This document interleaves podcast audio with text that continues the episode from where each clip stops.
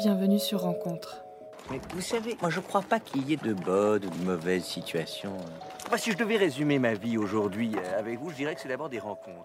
Ce podcast est né grâce à vous et pour vous. Je vais donner la parole à des gens passionnés ou motivés par une cause qui leur est chère. Toutes sortes de sujets seront abordés ici. Donnons-nous carte blanche. Aujourd'hui, j'ai rencontré Marion. Marion est venue me parler sur Instagram pour me dire qu'elle voulait aborder un thème particulier qui lui tient à cœur, l'échec en études supérieures. Et quel mot compliqué que l'échec. Toi qui as été étudiante ou étudiant, et qui l'est peut-être encore, tu connais sans doute cette pression autour de la réussite scolaire. Dans cet épisode, Marion compte bien vous faire réaliser que l'échec peut être une chose positive, un nouveau départ, une opportunité. Ça vous intrigue? Je vous laisse découvrir son histoire, celle d'une ancienne étudiante en médecine, Bonne écoute. C'est parti. Alors aujourd'hui, on est avec Marion. Marion qui va nous parler d'un petit sujet euh, bien sympathique comme on les aime. C'est les études, le sujet, j'imagine. Ouais, les études et l'échec pendant les études supérieures et aussi du coup la, la réorientation derrière. D'accord, donc toi, tu as une facilité à parler d'échec Ouais, D'accord, parce qu'on se rend bien compte qu'au niveau des études, parler d'échecs, souvent, euh, c'est un peu compliqué. Ouais, dans la vie en général, parler des échecs, euh, c'est pas forcément euh, super bien vu par euh, beaucoup de personnes. Et c'est dommage. Et euh, ça a été euh, mal vu cet échec euh, autour de toi pour que tu en parles comme ça? Ouais, par moi déjà au début, parce que quand j'ai eu cet échec-là, j'avais que 19 ans. Donc euh, ça fait 5 ans, bientôt 6 ans. Et là, aujourd'hui, tu as quel âge? Là, je vais avoir 25 ans dans un peu plus d'un mois. D'accord. Donc j'ai quand même euh, eu quelques années pour m'en remettre. Même si ça m'a mis, ça m'a pris plusieurs années quand même pour, euh, pour accepter cet échec et, et rebondir. Enfin rebondir, j'ai quand même rebondi rapidement, mais l'accepter, ça a pris du temps. C'est un long processus, quoi. Ouais, très très très long. Et euh, aussi par rapport à ma famille, notamment ma mère, parce que euh, c'était pour elle que j'ai fait bah, du coup ce- de ce dont on va parler. Et elle l'a pas très très bien vécu et me l'a fait bien sentir. Je pense qu'elle était plus déçue, plus déçue elle que moi j'étais déçue. Mais ça m'a ça m'a fait pas mal de mal. D'accord. Et euh, bah, du coup, tu as fait quoi comme études C'est c'est où que tu as échoué Dans quelle filière? Bah, j'ai fait médecine, du coup la première année, donc c'est la PACES pour première année commune aux études de santé. Et euh, j'ai fait ça directement après mon bac sans me poser de questions. Peut-être une semaine ou deux semaines avant de remplir les vœux à l'époque, c'était sur APB. Bah, j'ai mis que médecine parce qu'en fait, quand tu mets la fac de médecine, t'es sûre d'être prise. Et du coup, t'avais juste à mettre 4 quatre, facs pour en avoir au moins une. Du coup, moi j'ai mis que ce vœu-là et ça m'a pris 30 secondes à peine, alors que euh, tous mes potes autour de moi qui voulaient faire des écoles ou des prépas, je m'en souviens, ils avaient des vœux qui allaient jusqu'à au moins 12 voire plus. Moi j'avais juste ça. Et euh, une semaine ou deux avant de, avant de, du coup, de valider APB, j'ai dit à ma mère, euh, ouais en fait je suis pas sûre de faire médecine, peut-être école d'ingénieur ou école de commerce. Mais je pense que c'était plus la peur Ouais, je comprends. parce que j'ai fait pas mal de portes ouvertes quand même. J'ai eu des, des retours principalement de personnes qui ont réussi. Ok. Donc ça c'est important à noter d'avoir des retours que de personnes qui ont réussi. Parce que quand tu vas dans les portes ouvertes, bah, t'as que ceux qui sont en deuxième année ou troisième année, plus deuxième année quand même, et qui te disent ouais c'est super dur, etc. Mais c'est possible.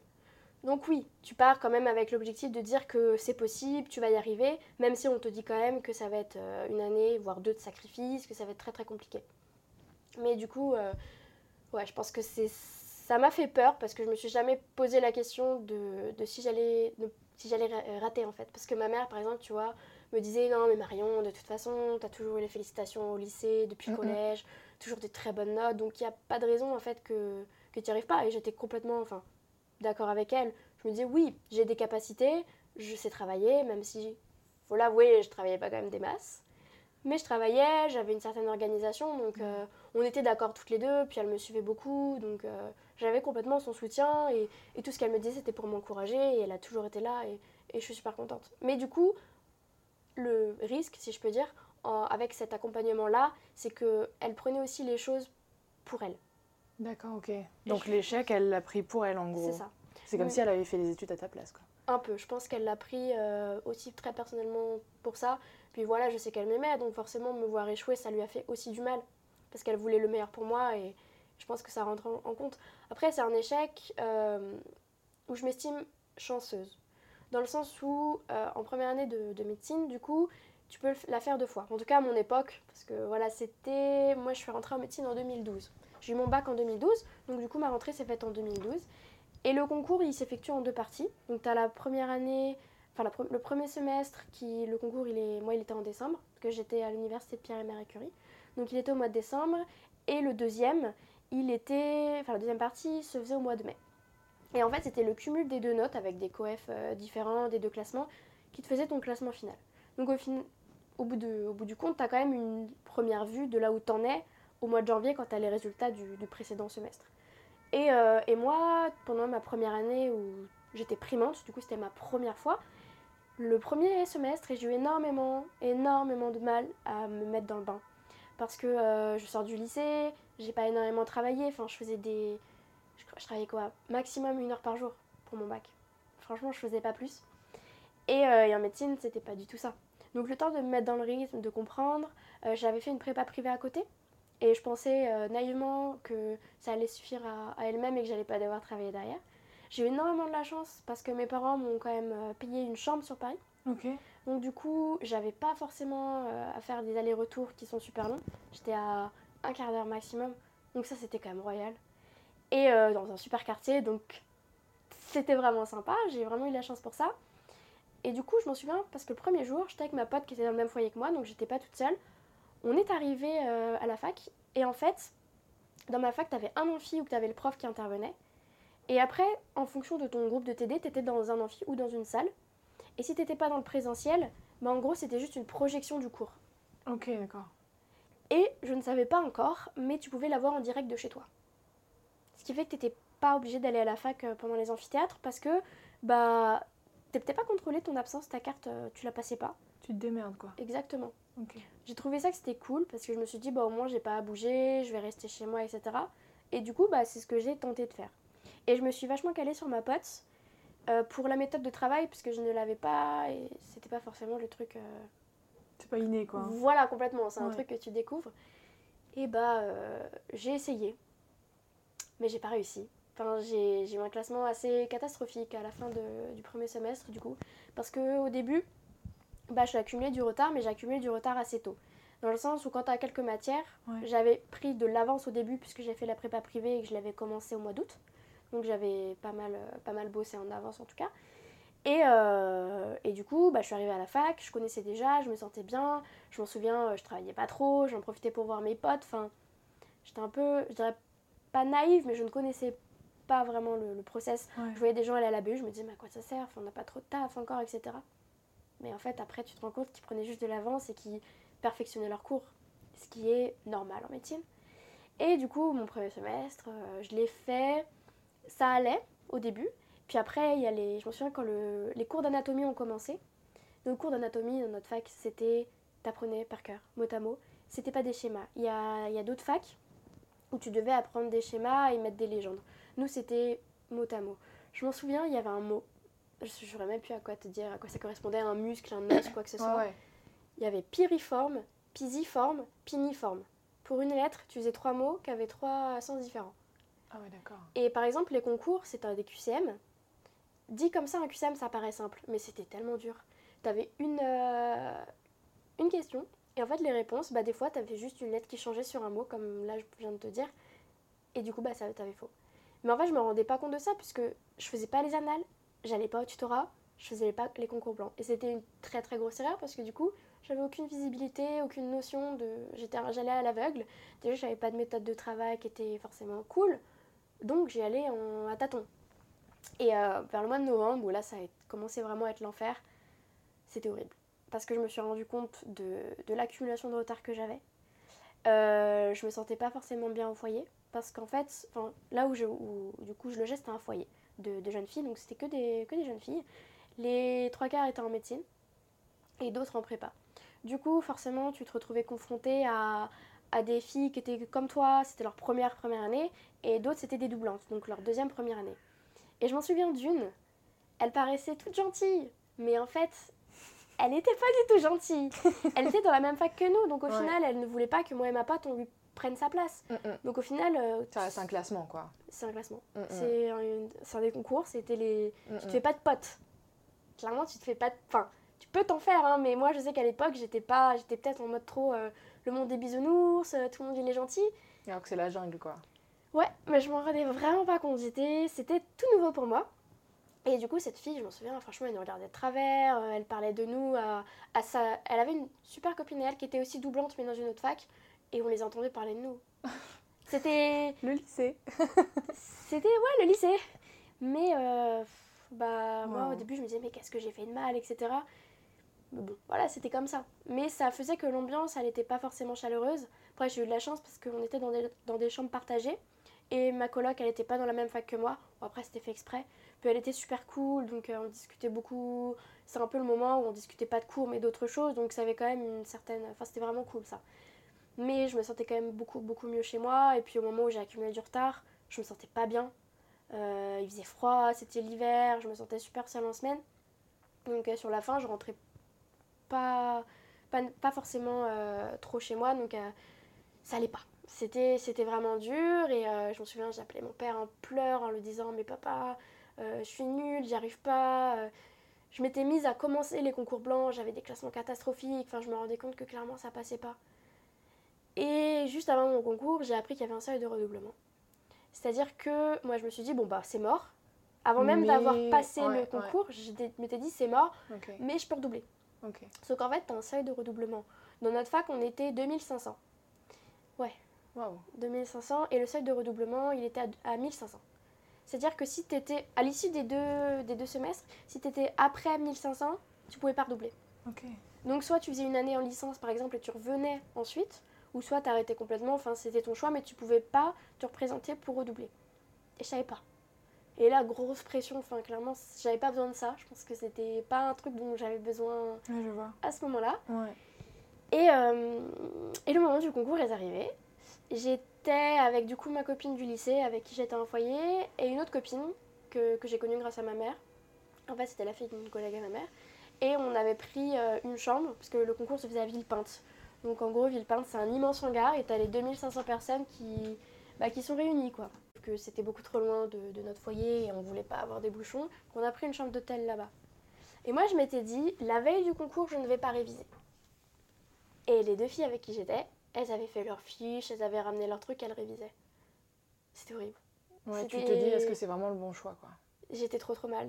J'ai dû dormir deux heures la nuit. Ouais, Parce que j'étais complètement tétanisée. Enfin, je me rendais pas compte de ce qui se passait. Ou alors je me rendais compte justement. Objectivement, tu voyais que t'avais peut-être pas assez bossé en amont. Euh, ouais, ok, je vois. Et, c'était... et puis, on n'avait pas les mêmes méthodes de travail. Donc, quand la veille, tu te retrouves que toi, tu veux pas travailler d'un concours qui est quand même hyper méga stressant, j'avais pas ma famille, je savais très bien que j'allais être dans un hangar euh, immense, euh, horrible.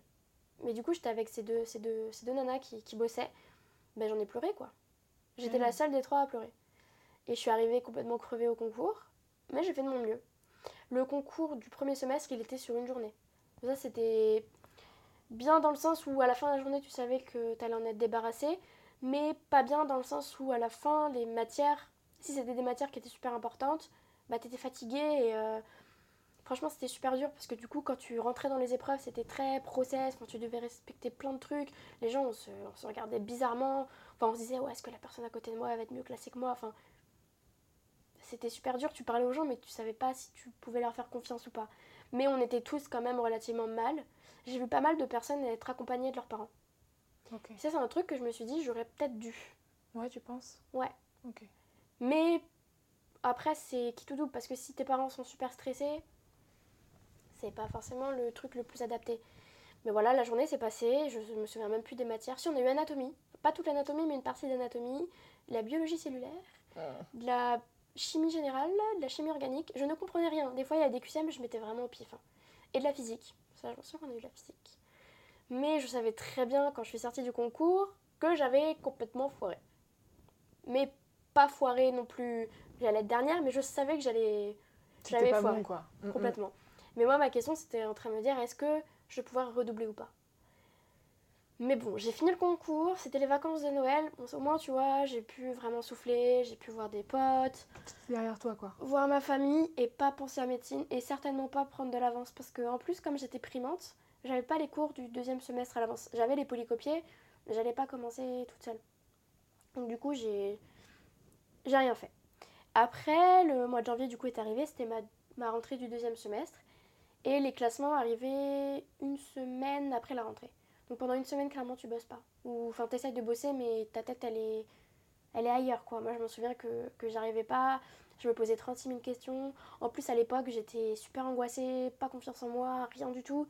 Donc, je pensais qu'à ça. Et je me disais, enfin, j'étais tiraillée entre, putain, je suis en train de prendre du retard sur mes cours, je vais gâcher une semaine, c'est horrible. Mais j'ai mes résultats, j'arrive pas. Et c'était assez chaud. Et finalement, les résultats sont arrivés, je m'y attendais. Classement catastrophique. J'étais 1600e à peu près Waouh. sur 2500. Donc pas de redoublement. Je, enfin, fallait que en gros je bosse le, le second semestre comme une dingue pour rattraper. Après, euh, je m'étais quand même fait une pote, enfin deux potes exactement, que je voyais pas trop au premier semestre, mais qu'on avait discuté et avec qui j'avais gardé contact. Et une c'était une doublante. Et elle était adorable. Elle était vraiment. Comme quoi ça existe. J'étais super contente. Et euh, elle était, euh, elle me disait non mais t'inquiète pas, c'est pas grave. euh, de toute façon, toi ton but maintenant c'est de redoubler, donc tu vas faire comme ça. Et puis plus t'es classé loin, plus c'est simple de remonter. Donc du coup ça me faisait vraiment du baume au cœur. Et j'ai commencé à changer mes méthodes de travail. De toute façon j'avais pas de méthode de travail, donc euh, j'ai pas changé. J'en ai cherché une un peu plus efficace. Je me suis inscrite au tutorat de la fac. Donc ça c'était une bonne idée parce que du coup tous les samedis matins, tu allais à, à la fac et t'avais des concours blancs. Donc c'était par matière. Avec des anciens élèves ou... C'est ça, ouais, c'est le, le tuto euh, du coup de, de la fac avec des, des P2, donc, du coup des deuxième années, je sais plus comment on dit maintenant, je crois que c'est encore P2, enfin Ok, d'accord. Deuxième Moi, sais pas année. du tout. deuxième année de médecine quoi. Ok. Et c'est eux qui faisaient les sujets basés sur des annales. Donc des fois quand tu faisais bien les annales, tu retrouvais des questions, parce qu'il y en a quand même qui reviennent. Et c'est à partir de là que j'ai commencé à avoir une méthode beaucoup plus efficace.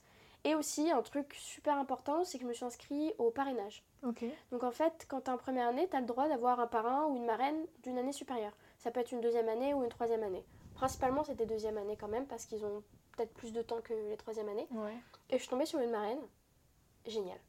Ça a été mais ma coach, quoi. Elle était tellement cool. Je lui ai expliqué mon classement, comme quoi c'était dur. Elle m'a dit, mais t'inquiète pas, ça veut rien dire. euh, C'est juste que t'avais pas ta méthode, mais je vais t'aider, etc.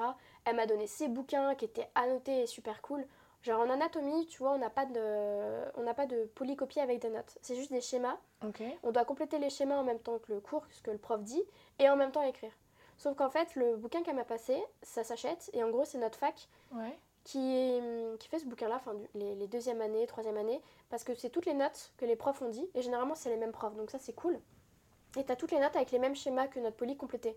Donc au final, t'as juste à, à apprendre le truc par cœur et t'as même pas besoin d'aller en cours, sauf c'est fin.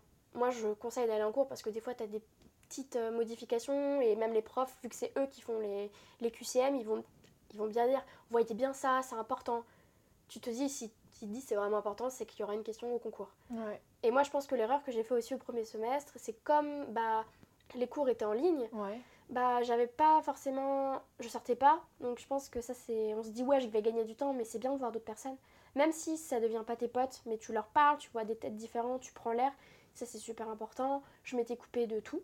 Je faisais pas de sport. Je, je me souviens, les cours commençaient à 8h30 en ligne. Je me levais à 8h10, 8h15. Je je faisais mon petit déj. À 8h20, 8h25, j'étais devant mon ordi avec mes cours et je prenais mon petit déj en même temps. J'avais aucune. euh, pendant mes repas, je faisais aucune pause. Et je pense que c'était une très très grosse erreur parce que du coup, bah, j'étais plus efficace quand j'apprenais mes cours. C'est à cause de ça que j'ai accumulé du retard finalement. Parce que bah, ton cerveau, il, il est Je suis fatigué lui ouais. aussi. Mm, mm, mm. Et en fait, du coup, au second semestre, j'ai complètement changé. Donc, je me suis entourée de ma marraine, de ma pote de deuxième année et du coup d'une autre amie qu'on avait en commun avec cette, euh, cette pote qui avait du coup euh, qui était doublante. Et on, on était toutes les trois. Euh, Elle s'appelait la Marine et Louise, je m'en souviens. Ça, vraiment, c'était des filles super cool. Et on était assez souvent ensemble. Et ça, c'était vraiment bien. Parce qu'en plus, Marine, du coup, la primante comme moi, elle avait un classement assez compliqué aussi. Donc, du coup, tu vois, je me sentais moins seule. Et puis, même quand t'as un coup de déprime et que t'es pas seule, mais ça change tout. Mm, mm. Parce que moi, je pleurais tous les soirs, faut le dire. Quasiment tous les soirs. Vous savez comment pour tenir? Je sais pas. Je serais incapable de refaire. Mais je, te, je pleurais tous les soirs. Et quand ma marraine, euh, du coup, qui était en deuxième année, m'a dit Mais t'inquiète pas, moi aussi je pleurais tous les soirs, je fais Ah, je me sens moins seule. Elle fait Oui, c'est normal, mais dans ces cas-là, faut pas rester seule. Mais je pleurais tous les soirs. Clairement, c'était. Je sais pas comment j'ai fait. Je- C'était horrible. Du coup, bah, l'avantage quand tu pleures, c'est que t'es fatigué, tu dors tout de suite. Si on peut Ah. trouver un avantage. D'accord. Mais du coup, euh, c'était ouais, c'était dur. Mm. Bon, après, en- en- au deuxième semestre, bah, j'ai vu mes notes. déjà du premier semestre. J'ai vu du coup où étaient mes, mes grosses lacunes. Mes grosses lacunes, elles étaient principalement bah, partout sauf en physique. Ah ouais. Alors que la physique, c'était euh, là où c'était censé être le plus compliqué parce que c'était pas du par cœur. Je me suis dit, oh bon bah, au moins un truc positif, j'avais eu la moyenne en physique. Ok. Et c'était super dur d'avoir la moyenne. Parce qu'en fait, en physique, euh, au concours, t'avais pas, t'avais le droit à tes cours. Parce que c'était vraiment de la réflexion, t'avais le droit à tes cours, à tes formules, mais c'était super dur. C'était vraiment un niveau quand même assez élevé, mais ouais, je m'en suis, bien sortie. Et c'est drôle parce que maintenant que j'y pense, au lycée, bah, j'étais en spé maths déjà. J'étais très bonne en physique et en, en maths, et j'aime pas la, enfin, la SVT moins. Pourquoi je suis en médecine? Voilà, hein. Hum. C'est- C'était parce que c'est- c'est c'est beau d'aller en médecine, de dire que tu vas être médecin. euh. C'est ça. Bah, je pense que c'est aussi, ouais, c'est une voie assez euh, royale. Et puis, euh, enfin, moi, si j'ai fait médecine, c'était parce que ma mère, Mhm. elle trouve, enfin, on- quand on discutait, elle aimait bien le, le- la médecine, etc. médecine, voilà, euh, hum. forcément. Puis même mon père, mais je pense plus ma mère. Et, euh, et quand on est petit, on veut faire plein de trucs. À un moment, je voulais être enfin, maîtresse d'école, après médecine, enfin, les, les métiers assez. Astronaute peut-être? Ah, Même pas. Je, je l'ai pas eu. Pilote d'avion, je l'ai eu à un moment. Ah, pas Pilote d'avion quand même. Ça, c'était mon père, parce qu'il est passionné. euh, L'aéronautique Ah, il est passionné. Ok. Donc, euh, ouais, c'est vrai que je voulais être pilote d'avion aussi.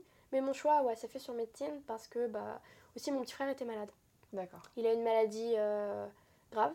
En, il avait 7 ans, donc c'était en 2007. Moi, j'avais du coup 6 ans de plus, donc euh, j'avais 13 ans. Et en fait, c'est là que mon choix de médecine s'est arrêté parce que, bah, t'avais cette espèce d'utopie en te disant que si je suis médecin, je vais pouvoir soigner mon frère. Enfin, moi, c'est comme ça que je pensais, en me disant que voilà, j'aurai les connaissances, je vais découvrir un truc qui va le soigner. Enfin, après, c'était c'était grave, mais euh, ça se soignait quand même. Mais le fait de me dire que j'allais être médecin, c'était de. J'allais contrôler ça, mais j'allais aussi rassurer mes parents, rassurer mon frère. Parce que c'est super dur quand tu vois une personne de ta famille aussi proche qui est malade. C'est compliqué déjà, mais de voir tes parents qui sont super inquiets pour eux, Et impuissant. c'était super dur. Franchement, moi j'ai vécu une période très compliquée. Je sais que je faisais comme si tout allait bien, parce que je voulais pas les inquiéter. Euh, après, j'avais pas de problème au niveau de, de l'école, donc ça c'était cool. Donc j'ai pas voulu leur poser de problème. Mais c'est vrai que moi j'avais envie, forcément, d'aider. Mais à mon échelle, qu'est-ce que tu veux faire? Quand t'es petite, euh, à cet âge-là, j'avais déjà assez de problèmes euh, avec les. Enfin, pas au niveau, au niveau scolaire, mais forcément quand t'es au collège, t'as pas des bonnes relations avec tout le monde. Donc ça c'est aussi. Tu grandis, c'est l'adolescence, c'est pas un moment facile. Non, c'est sûr. Donc quand t'as ça qui t'ajoute, c'est compliqué. Donc ouais, si je suis allée en médecine, c'est oui le, le, le fait que c'est beau d'être médecin. Enfin moi je trouve ça je trouve ça magnifique euh, la, la médecine parce que déjà bah t'as le challenge du métier de médecin qui évolue tout le temps puisque t'as des découvertes tout le temps. Donc ça évolue, ça évolue, ça Ouais, évolue. D'où la complexité des cours, parce que finalement, tu n'as pas le droit à l'erreur. Tu, tu sauves des vies, ça. tu soignes des gens. je le pense droit, que quoi. ouais, je me suis toujours posé la question pourquoi c'est aussi compliqué la première année? Bon, moi je trouve c'est toujours aussi absurde le fait qu'il y ait un numerus clausus comme ça. Enfin c'est. Mm. Mais c'est vrai que d'un côté ça aussi ça t'aide. Enfin ça te. C'est un- du mental quoi. C'est super compliqué mais ça te fait travailler ton, ton mental. Après ça, ça peut détruire. Ouais. Ça peut complètement détruire. Mais, euh, mais ouais voilà si j'ai fait médecine c'est- pour ça et. Et je me suis jamais posé la question depuis mes 13 ans jusqu'à mes 18 ans où j'ai C'était ta le choix. vocation, quoi. Ouais, enfin, je pensais. Ouais. Et, euh, et là, du coup, j'avais pas encore cette, ce recul, mais je me suis rendu compte que même si je dis ouais, finalement, médecine c'était pas mon truc, je Mhm. voulais pas, c'était plus pour faire plaisir à mes parents et pour avoir ce contrôle, c'est faux. J'avais quand même beaucoup de choses qui m'attiraient dans le métier de médecin, notamment, bah, comme je t'ai dit, tu vois, le challenge du fait que ça évolue tout le temps, et aussi l'aspect relationnel. Parce que du coup, quand t'es un médecin, ce que je trouve ça chouette, c'est que déjà t'as le patient, Mm. mais t'as aussi la famille du patient. T'as les autres corps de métier, donc que ce soit les infirmiers, euh, sages-femmes, tout ça. Travail d'équipe. Exactement. Et ça, c'est un truc que je m'en rends compte maintenant, mais ça m'a attiré, ça m'a attiré spontanément. Mais je m'en suis pas forcément rendu compte à l'époque. J'étais trop jeune et pas assez de recul. Mais c'est ça qui m'a plu. Et, euh, et du coup, je trouve pas ça anodin que je sois allée là-dedans. Mais bon, voilà, le résultat n'a pas été là, mais bon. Mais du coup, voilà, après, pour en revenir au, deuxième semestre, j'ai mieux travaillé. Je me sentais beaucoup mieux dans ma peau, dans mon boulot, enfin, je prenais l'air, j'allais courir. Et ça, c'est vraiment. Parce que j'a- j'avais grossi, hein. Mon fait au premier semestre. En plus, ça, c'était. Ça m'a fait, ça me fait rire maintenant, mais je passais ma vie en jogging. Ouais. le jogging, c'est élastique, tu vois. Mm, mm. Quand tu veux remettre tes jeans et que tu te rends compte que tu rentres plus dedans, tu fais Ah ouais. Qu'est-ce qui m'arrive? Ah bah ouais, Mm. j'avais pris. J'avais pas grossi des masses par rapport à certaines personnes qui, que j'ai rencontrées et qui m'ont dit Ouais, moi j'ai pris 10 kilos. J'ai dû en prendre euh, 5 max. Mais bon, c'est quand même. euh, voilà. J'ai eu le même problème avec les leggings euh, pendant mes concours de journalisme. Ah bah ça, au moins on est. On, on- Je connais très bien. je parle. Ouais, ouais. Mais du coup, voilà, il y, a- il y a eu ça. Mm. Et, euh, et du coup, bah, j'ai essayé d'avoir une hygiène de vie un peu plus cool. Et, euh, et ça allait mieux. J'allais au concours blanc, je voyais des gens. Je m'en souviens que euh, une petite anecdote sympa.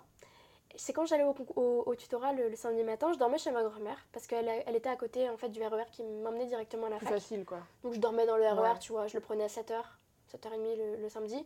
J'arrivais, j'étais dans les premières, donc je pouvais m'installer bien dans l'amphi. Et euh, une fois que j'étais arrivée là-bas, je faisais les concours, etc. Et il y avait un mec devant moi. Et euh, bah, j'étais avec ma pote, euh, du coup, Marine, qui était en première année, première fois comme moi, et, et Louise, du coup, la deuxième. Et il s'était retourné vers moi, il m'avait donné des conseils, mais spontanément comme ça. Il m'avait demandé comment je m'appelais, etc. Je vois qu'est-ce qu'il fait, il me drague et tout. mais c'était, en fait, pas du tout, c'était juste qu'il était, il était gentil, et puis euh, on avait discuté. Et euh, il me dit, ouais, c'était du coup tes primantes. Je fais, ouais, et toi? Il fait, non, moi je suis doublant. Et euh, il me demande si j'ai bien été classée. Je fais, non, classement catastrophique. question, Et toi? Mais tu sais ce qu'il me dit Moi j'ai fini major. Mais si- ouais, il a fini major. J'étais en train de parler au premier, qui avait fini premier du concours euh, de la première partie. Waouh Ouais, j'ai trouvé ça énorme. Tu l'as touché Bah, non, mais je lui ai parlé. Ouais. Et c'est trop drôle parce que je lui ai demandé euh, du coup où est-ce qu'il habitait, comment il faisait. Il faisait pas de prépa, privé en plus. Je pensais qu'il habitait à côté de la fac. Pas du tout, il habitait à côté de chez moi. Ah, punaise. Ça n'a rien à voir, en euh, fait. Peut-être parents médecins Non, Même pas. Même pas Même pas, c'est juste que. Bosser, quoi. Il avait une capacité de travail euh, Ouais, assez. ouais. Enfin, il savait, il avait la bonne méthode. Lui, c'était un doublant du coup, comme, Ouais, comme il m'a dit. Mais le. Il n'avait pas eu un classement mirobolant l'année d'avant, mais il a quand même appris de. Il a assimilé la méthode, quoi. Voilà. Ok. Mais du coup, il m'a donné plein de conseils. Mais c'était trop chouette. J'étais en train de parler au major. Ouais. Tout le monde se demandait, je m'en souviens quand on a eu les classements, ah, c'est qui le major C'était euh, lui. the number one Non, mais c'était énorme. Franchement, Ah ouais. moi, je. je- C'est marrant, on dirait une star. Ben ouais, c'était une star. C'était la star de la fac. Mais il était super humble et tout ça. Fran- Franchement, il m'a vraiment donné des conseils, pas du tout pour se la péter, mais juste parce qu'il avait envie de donner des conseils. Il a dû me trouver sympathique, je pense, je sais pas. Oh, t'as l'air Mais- très sympathique en premier abord, je te rassure. hein. Mais du coup, ouais, c'était vraiment, enfin, vraiment un super moment. Et euh, c'est là que je suis allée au- plus souvent au tutorat. Ok. Je l'ai pas revu après. Il avait mais disparu. euh, ouais, il avait disparu. Mais du coup, j'ai j'ai réussi à avoir une méthode et et il y avait aussi des matières qui m'intéressaient beaucoup plus. Notamment la. C'était quoi C'était des mathématiques, mais c'était des statistiques. Donc tu vois, j'avais. Il y a toujours ce truc, le rattachement aux maths et, au physique, Ouais. et à la physique, quoi. Ouais, complètement. et je m'en souviens, je faisais des, les, concours, les, les concours blancs, etc. Et euh, j'avais des super notes. J'avais genre des 15 ou des 16. Ça fait du bien, ça. Ah, mais ça m'a changé la vie, j'étais trop contente. Mais parce que j'avais assimilé la méthode, que ma marraine, elle m'avait dit comment faire. Elle m'avait dit, t'achètes tel ou tel bouquin, moi je te passerai ça. Ben, je faisais que ça. Et au final, ça a vraiment porté ses fruits, je me sentais mieux, j'arrivais beaucoup mieux. Et aussi, je pense que peut-être que les, les matières m'intéressaient plus. Mais il y avait quand même une matière, elle m'intéressait, mais c'était. c'était Ah, c'était l'enfer. hein. C'était un polycopier qui était épais comme ça, je sais pas combien de centimètres ça fait. Oh punaise, on, on va dire. euh, on est nul. 5 cm. Non. Non, Deux. 2-3 cm 3 cm. Oh, franchement, je pense que. Non, on va dire, il faisait 5 cm. Un gros bouquin. Voilà, écrit tout petit, genre euh, Arial 9. Ok. Et c'était du par cœur, du par cœur, du par cœur, du par cœur. Ça, ça c'était l'UE7. C'était santé. Euh, oh, c'était SSH, un truc comme ça, je sais même plus ce que ça voulait dire. Ça me parle pas, désolé. Mais en gros, tu avais du droit de la santé, Ok. c'était la première partie. Tu avais de la santé publique, donc tout ce qui était loi, etc. Tu avais l'histoire de la médecine. Et tu avais une autre partie, je m'en souviens même plus. C'est hard tout ça. Et tu devais apprendre par cœur. Parce qu'en fait, c'était la différence du premier concours de- du premier semestre. C'est que tu avais une partie dans cette UE-là où c'était ce qu'on appelait le croc. Donc c'était questions avec réponses organisées, un truc comme ça. Mais en gros, tu devais écrire. Oh là là. Et c'était noté par mot clé. C'était. Tu devais écrire mot pour mot, sinon tu n'avais pas les points. Même si tu écrivais quelque chose qui voulait dire la même chose, si tu n'écrivais pas mot à mot, tu n'avais pas le point. Ouais, c'est après dans le droit, je peux comprendre un peu parce qu'il faut savoir, Oui. soit tu sais, soit tu sais pas. Mais waouh. Mais ouais, en, en histoire de la médecine, moi j'avais fait du latin euh, jusqu'à mon bac. Et coup de chance, en dernière année, donc en terminale, on avait fait l'histoire de la médecine, donc j'avais quand même pas mal Mm, de mm, mm, notions de médecine euh, latine. Et ça, ça m'a vraiment aidé à ce niveau-là. Pas des masses, mais c'était déjà plus à l'aise, hein. quoi. Ouais, bien sûr. Vraiment, bien sûr. j'avais déjà des notions Hippocrate. euh, et c'était trop cool. Et je m'en souviens, je le faisais réciter à ma mère. Ah ouais, mais je lui donnais mon polycopier. Limite, elle me donnait le numéro de la page, je te récitais le truc. Waouh. Mais c'était cool parce que ça l'intéressait à ma mère. Ah. Et du coup, j'étais contente parce que c'était un truc aussi qu'on partageait. Faire ah, Hippocrate et tout. euh, C'était intéressant parce que Mhm. c'était pas purement technique. C'était des. Je pense que ça. Moi, ça- je trouvais que c'était passionnant. Après, il y avait toujours le fait que tu devais apprendre par cœur, mais ça restait hyper passionnant. Ouais, ça t'intéressait, quoi. Voilà. Mm, mm. Et j'avais appris euh, ouais, par cœur. J'apprenais des polis, des polis par cœur. Mais je sais pas, j'ai vraiment eu un déblocage au second semestre parce que les matières, je les aimais. Donc c'était ouais, limite un plaisir de les apprendre. Après, voilà, ça reste médecine, Mm, mm. ça reste la passesse, Ouais, ouais. ça reste compliqué. Mm. Mais j'avais trouvé une, quand même un certain équilibre. Par exemple, j'allais quand même au foyer, beaucoup plus souvent, où j'étais. J'allais en cours, Mhm. j'allais au, au TD, j'allais à la prépa. Donc je voyais des gens. Même si j'étais pas non plus euh, pote avec tout le monde, parce que ça reste euh, quand même Ouais. compliqué. hein. Mais j'y allais. Et, euh, et du coup, ouais, c'était beaucoup plus interactif. Et quand j'étais au foyer, j'avais ma journée type. Et je m'en souviens, c'était il y avait une bibliothèque dans le sous-sol. Mais c'était un beau sous-sol parce que c'était à Odéon. Ah, Donc, ouais, euh, d'accord. magnifique là-bas. Mm, mm, mm. Et c'était un sous-sol incroyable. T'avais l'impression d'être dans Harry Potter. Oh, Et en fait, le sous-sol, c'était une bibliothèque avec des livres. Et en fait, t'avais un coin au. Enfin, c'était au bout. Où en gros, t'avais une, une armoire euh, de... où il y avait plein de livres dedans. Et Ouais. ça faisait un petit carré et t'avais une seule place. J'étais la première là-bas. Je laissais mes affaires, je posais mes affaires pour euh, dire non, c'est moi qui suis là. Marquer ton territoire. Toute la matinée, je faisais ça. Je remontais le midi, je mangeais en 20 minutes. Je redescendais jusqu'à 16-17 heures. Je prenais mon thé ou mon café. Ouais, c'était plus du thé à l'époque. C'est là que j'ai commencé le café, mais je préférais le thé quand même. mais du coup, je bossais. Enfin, je, je remontais pour mon thé, puis je rebossais. Jusqu'à 19h, 19h30. J'allais manger avec tout le monde parce qu'on avait le repas du soir qui était gratuit, qui était compris avec tout le monde. Puis après, je redescendais jusqu'à 22h, à peu près 22-23h. Après, je remontais et j'allais me coucher. Et j'avais trouvé mon rythme. Et en plus, un autre truc qui était super chouette, c'est que mon oncle bossait pas très très loin. Et en fait, tous les mercredis, tous les mercredis soirs, on avait notre rituel. Il, venait me chercher à mon foyer. On allait faire un tour euh, tous les deux à Saint-Michel pendant une heure. Il m'offrait, enfin, il me payait le, le japonais. Donc euh, c'était toujours la même chose. Puis après, bah, du coup, je rentrais. Je mettais ma petite série. C'était les frères Scott que je me refaisais. Ah je m'en souviens. C'était. J'ai pas encore regardé la totalité de Ah, la j'ai toutes les, tous les DVD. Ah, bah. Je te- si tu veux, je les ai. hein. Je les ai vus au moins 5 fois facile. Oh là là. Mais du coup, euh, je faisais ça et je Mm. mangeais mon, mon jap. Du coup, c'était vraiment pile poil au milieu de la semaine. Ouais. Et je savais que deux jours après, ou même un jour, parce que quand j'avais pas prépa le, le vendredi, bah, je rentrais. Ouais. Mais j'avais trouvé mon équilibre. Petite bulle d'oxygène. C'est euh, ça. ah. J'avais trouvé vraiment un super équilibre et je me sentais bien. Ouais, je vois. Jusqu'à un moment, en avril, où j'ai eu, je pense, un burn-out. Parce que j'étais tellement à fond dans mon truc, j'aimais ça. Mm, mm, J'aimais, mm, mais quand je quand j'y repense, j'étais quand même vraiment. Je pensais qu'à ça, je m'accordais aucune pause, je culpabilisais. Ça, je pense que c'est ça qui a fait que j'ai eu un burn-out. C'est que je culpabilisais dès que je faisais une pause. Même si c'était pour moi vital, en fait. C'était vital, les pauses, c'est c'est vital. Je culpabilisais en me disant, mais les autres travaillent, euh, je prends du retard, etc. Je fais un burn-out. Je me souviens, c'est arrivé quand j'étais sous la douche. Parce qu'en fait, sous la douche, je mettais mes fiches, je les mettais sur du plastique et je les collais. Et je me récitais les cours, j'apprenais, etc. Même sous la douche, c'était pas une pause.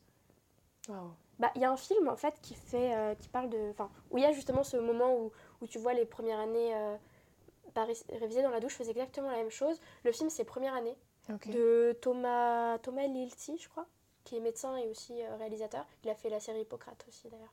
Mais c'est un super film. Il, a, il est très romancé, mais moi il me parle parce que je me suis reconnue dans pas mal de Ça touche à la réalité quand même, quoi. Ok. dont enfin moi cette scène dans la douche moi c'était je me suis dit waouh c'était moi quoi je faisais ça avec les fiches sous la douche je les collais partout partout partout partout partout et euh, ouais un moment je- tu vois j'étais sur une phrase mais ça arrivait d'un coup c'est à dire que je faisais cette phrase là je me la récitais et j'arrivais pas et j'ai réessayé j'ai réessayé j'ai réessayé j'ai réessayé ça rentrait plus c'était horrible je comprenais pas ce qui m'arrivait et du coup je me suis dit bon je vais sortir de la douche je vais me poser dans mon bureau je vais essayer de le refaire mais toujours la même phrase ça rentrait pas et j'étais très très très très fatiguée. Mais c'était un mercredi justement avant que je voie mon oncle. Et c'était, je comprenais pas ce qui m'arrivait. Et du coup, bah, j'ai complètement craqué, j'ai pleuré, j'étais pas bien. Je suis allée me coucher, je me suis dit, je vais faire une sieste de 20 minutes. J'ai mis mon réveil, j'ai même pas entendu, la, sieste s'est transformée en 4 heures. Je suis réveillée, j'étais encore autant fatiguée. J'allais voir mon oncle. Je sais même plus si j'en ai parlé, mais euh, j'ai dû lui dire que j'avais un coup de mou. Mais euh, c'était le début, euh, le début de la fin en fait, en quelque sorte, je pense. Et c'était horrible. Je n'arrivais plus à rien. J'étais devenue un zombie, tu sais, vraiment, c'était plus la même Marion entre avant ce moment et après. Et j'arrivais plus à rien. Donc là, j'allais plus au foyer. Je suis rentrée, je m'en souviens, mon père m'a dit prends le temps, reste. euh, Ils ont eu peur, tes parents, quand même, j'imagine, non? Ils m'ont pas montré. Ok. Ils m'ont pas montré s'ils ont eu peur, mais c'est vrai que ça a été euh, horrible. Je pense que j'ai eu un gros craquage. Et du coup, je suis rentrée chez moi. Je travaillais beaucoup, beaucoup, beaucoup, beaucoup moins. Mais je, ça allait mieux. Ça allait mieux. Je, je reprenais du poil de la bête. Et, euh, mais j'ai pas eu ce. J'ai pas eu. J'ai pas réussi à retrouver ce moment où je travaillais vraiment super bien. Après, il restait peut-être 15 jours avant le concours. J'allais au concours blanc quand même de- du tutorat. Donc j'ai vu ma marraine, Mhm. parce qu'elle avait des potes qui étaient tout blancs, parce qu'elle venait de passer du coup l'année d'avant. Donc euh, Mm, mm, mm. ça m'a fait du bien de les voir. On a mangé ensemble au resto, etc. Ça m'a refait du bien. C'est un peu comme si je, je renaissais un petit peu, mais j'étais pas non plus à fond comme j'ai pu l'être au début de ce second semestre-là. Et bah, le concours est arrivé. Et euh, c'était sur deux jours. Et c'était pas au même endroit. C'était pas à Villepinte, c'était à Porte de Champéret. Donc c'était beaucoup plus proche de chez moi parce que c'était vers le Valois. Mhm. Et j'aimais bien là-bas. Pas savoir pourquoi, mais j'aimais bien l'endroit. Je trouve que c'était beaucoup plus cool. Mon père était venu me voir parce que mon père habite dans le sud-ouest. Et il était venu ce, ce week-end-là. C'était vraiment cool. Et la veille du concours, on est allé ensemble euh, pour voir les lieux. Et c'était vraiment chouette. Il n'a pas pu m'accompagner, mais ça m'a fait du bien d'être avec lui et de pas découvrir le jour J comme Villepinte où j'ai découvert le jour J. Et, Ouais. euh, en plus, c'était l'hiver, donc il faisait nuit là-bas. Là, c'était quand même au mois de mai. Donc euh, c'était cool. Ouais, je vois. Et le concours se faisait sur deux jours. Ok. Et euh, j'étais pas stressée, c'était super chelou, mais j'étais pas. Ça allait. Et je suis allée au concours. Bah, ça a changé du premier semestre où clairement je savais presque rien. Et là, je, je me dis, waouh, c'est bon, je sais un peu quand même. C'est cool. Je me sentais vraiment bien quand je répondais aux, aux réponses. Et puis, euh, le, je parlais vraiment avec mes super potes que je m'étais fait. Ça, Ouais. c'est- ça fait du bien. Mm, mm, mm. Parce que du coup, forcément, tu, tu te mets dans ta bulle avec eux et tu penses pas. Ouais, ouais, je vois. Et ça, ça a vraiment fait du bien. Ça aide, ouais. Ouais. Et après, une fois que le concours est passé, bah, j'étais contente. Je me suis dit, ouais, j'ai fait le max, je suis fière de moi. Mon objectif étant de redoubler, je savais que j'allais redoubler. Je savais que j'avais gagné des places. Je le sentais au fond de moi parce que même si j'ai eu ce moment très compliqué avec le burn-out, je savais au fond de moi quand même que tout ce que j'avais fait avant, ça avait payé. Et puis même après, tu vois, j'ai revu ce que j'avais appris pour me rassurer. J'ai pas trop appris des nouvelles choses parce que je voulais pas m'angoisser comme j'ai pu faire au premier Mhm, semestre et mhm. reproduire les mêmes erreurs. Et du coup, les, les résultats de mon concours sont arrivés peut-être un mois après. Là, je suis passée de 1600 à 900, je crois, 900 000. Donc j'ai quand même gagné beaucoup de place. Ouais. Donc j'étais super fière. Avec des, avec des très très bonnes notes. J'avais aucune note en dessous de la moyenne. Waouh. Après, le, le second semestre était aussi réputé pour être euh, plus, plus simple. D'accord. Mais j'avais des 15, des 16. Quand même, quoi. Voilà, je crois que ma moins bonne note, ça devait être 12 ou 13. Donc euh, j'étais vraiment super contente. C'était j'étais super méga motivée. J'étais en mode ouais, Marion, t'as géré et tout. Et du coup, bah, super motivée pour l'année pas pour l'année suivante. Parce que du coup, bah oui, je redouble, euh, évidemment. Mais c'est quand même cool, quoi. Voilà. Et du coup, ce que je me suis dit, c'est que j'allais bosser l'été. Parce que cette avance que j'avais, j'étais super motivée, j'avais tous les livres, j'avais déjà Ouais. tous les cours. Mm, mm. Je voulais embrayer directement. Non, ouais, ouais. Et euh, bah, je me suis quand même accordé peut-être 2-3 semaines de vacances. Et j'ai commencé quasiment tout de suite à bosser. Et je pense que c'était une très grosse erreur. Parce que t'étais encore dans cette fatigue euh, Ouais. psychologique. J'ai pas eu, j'ai pas pris assez. Mais du coup, j'ai par exemple appris tout le membre inférieur.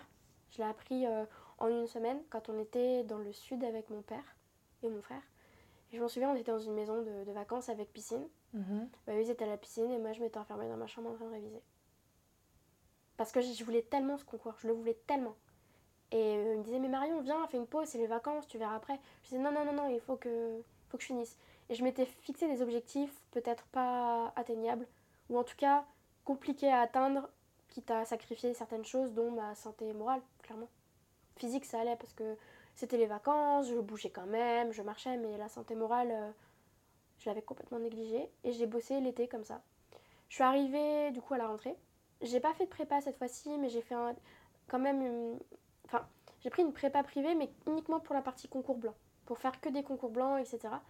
Et bah, les premiers concours blancs, euh, j'étais dans les 10% premiers, quoi. Même, même encore avant, dans les 5% premiers. Au tutorat, pareil, j'étais dans les meilleurs. Mais parce que tout ce que j'avais travaillé, enfin. Ouais, c'était logique, quoi. Donc du coup, je me dis, c'est bon, j'ai cette capacité. Et euh, ouais, pendant le premier mois, super.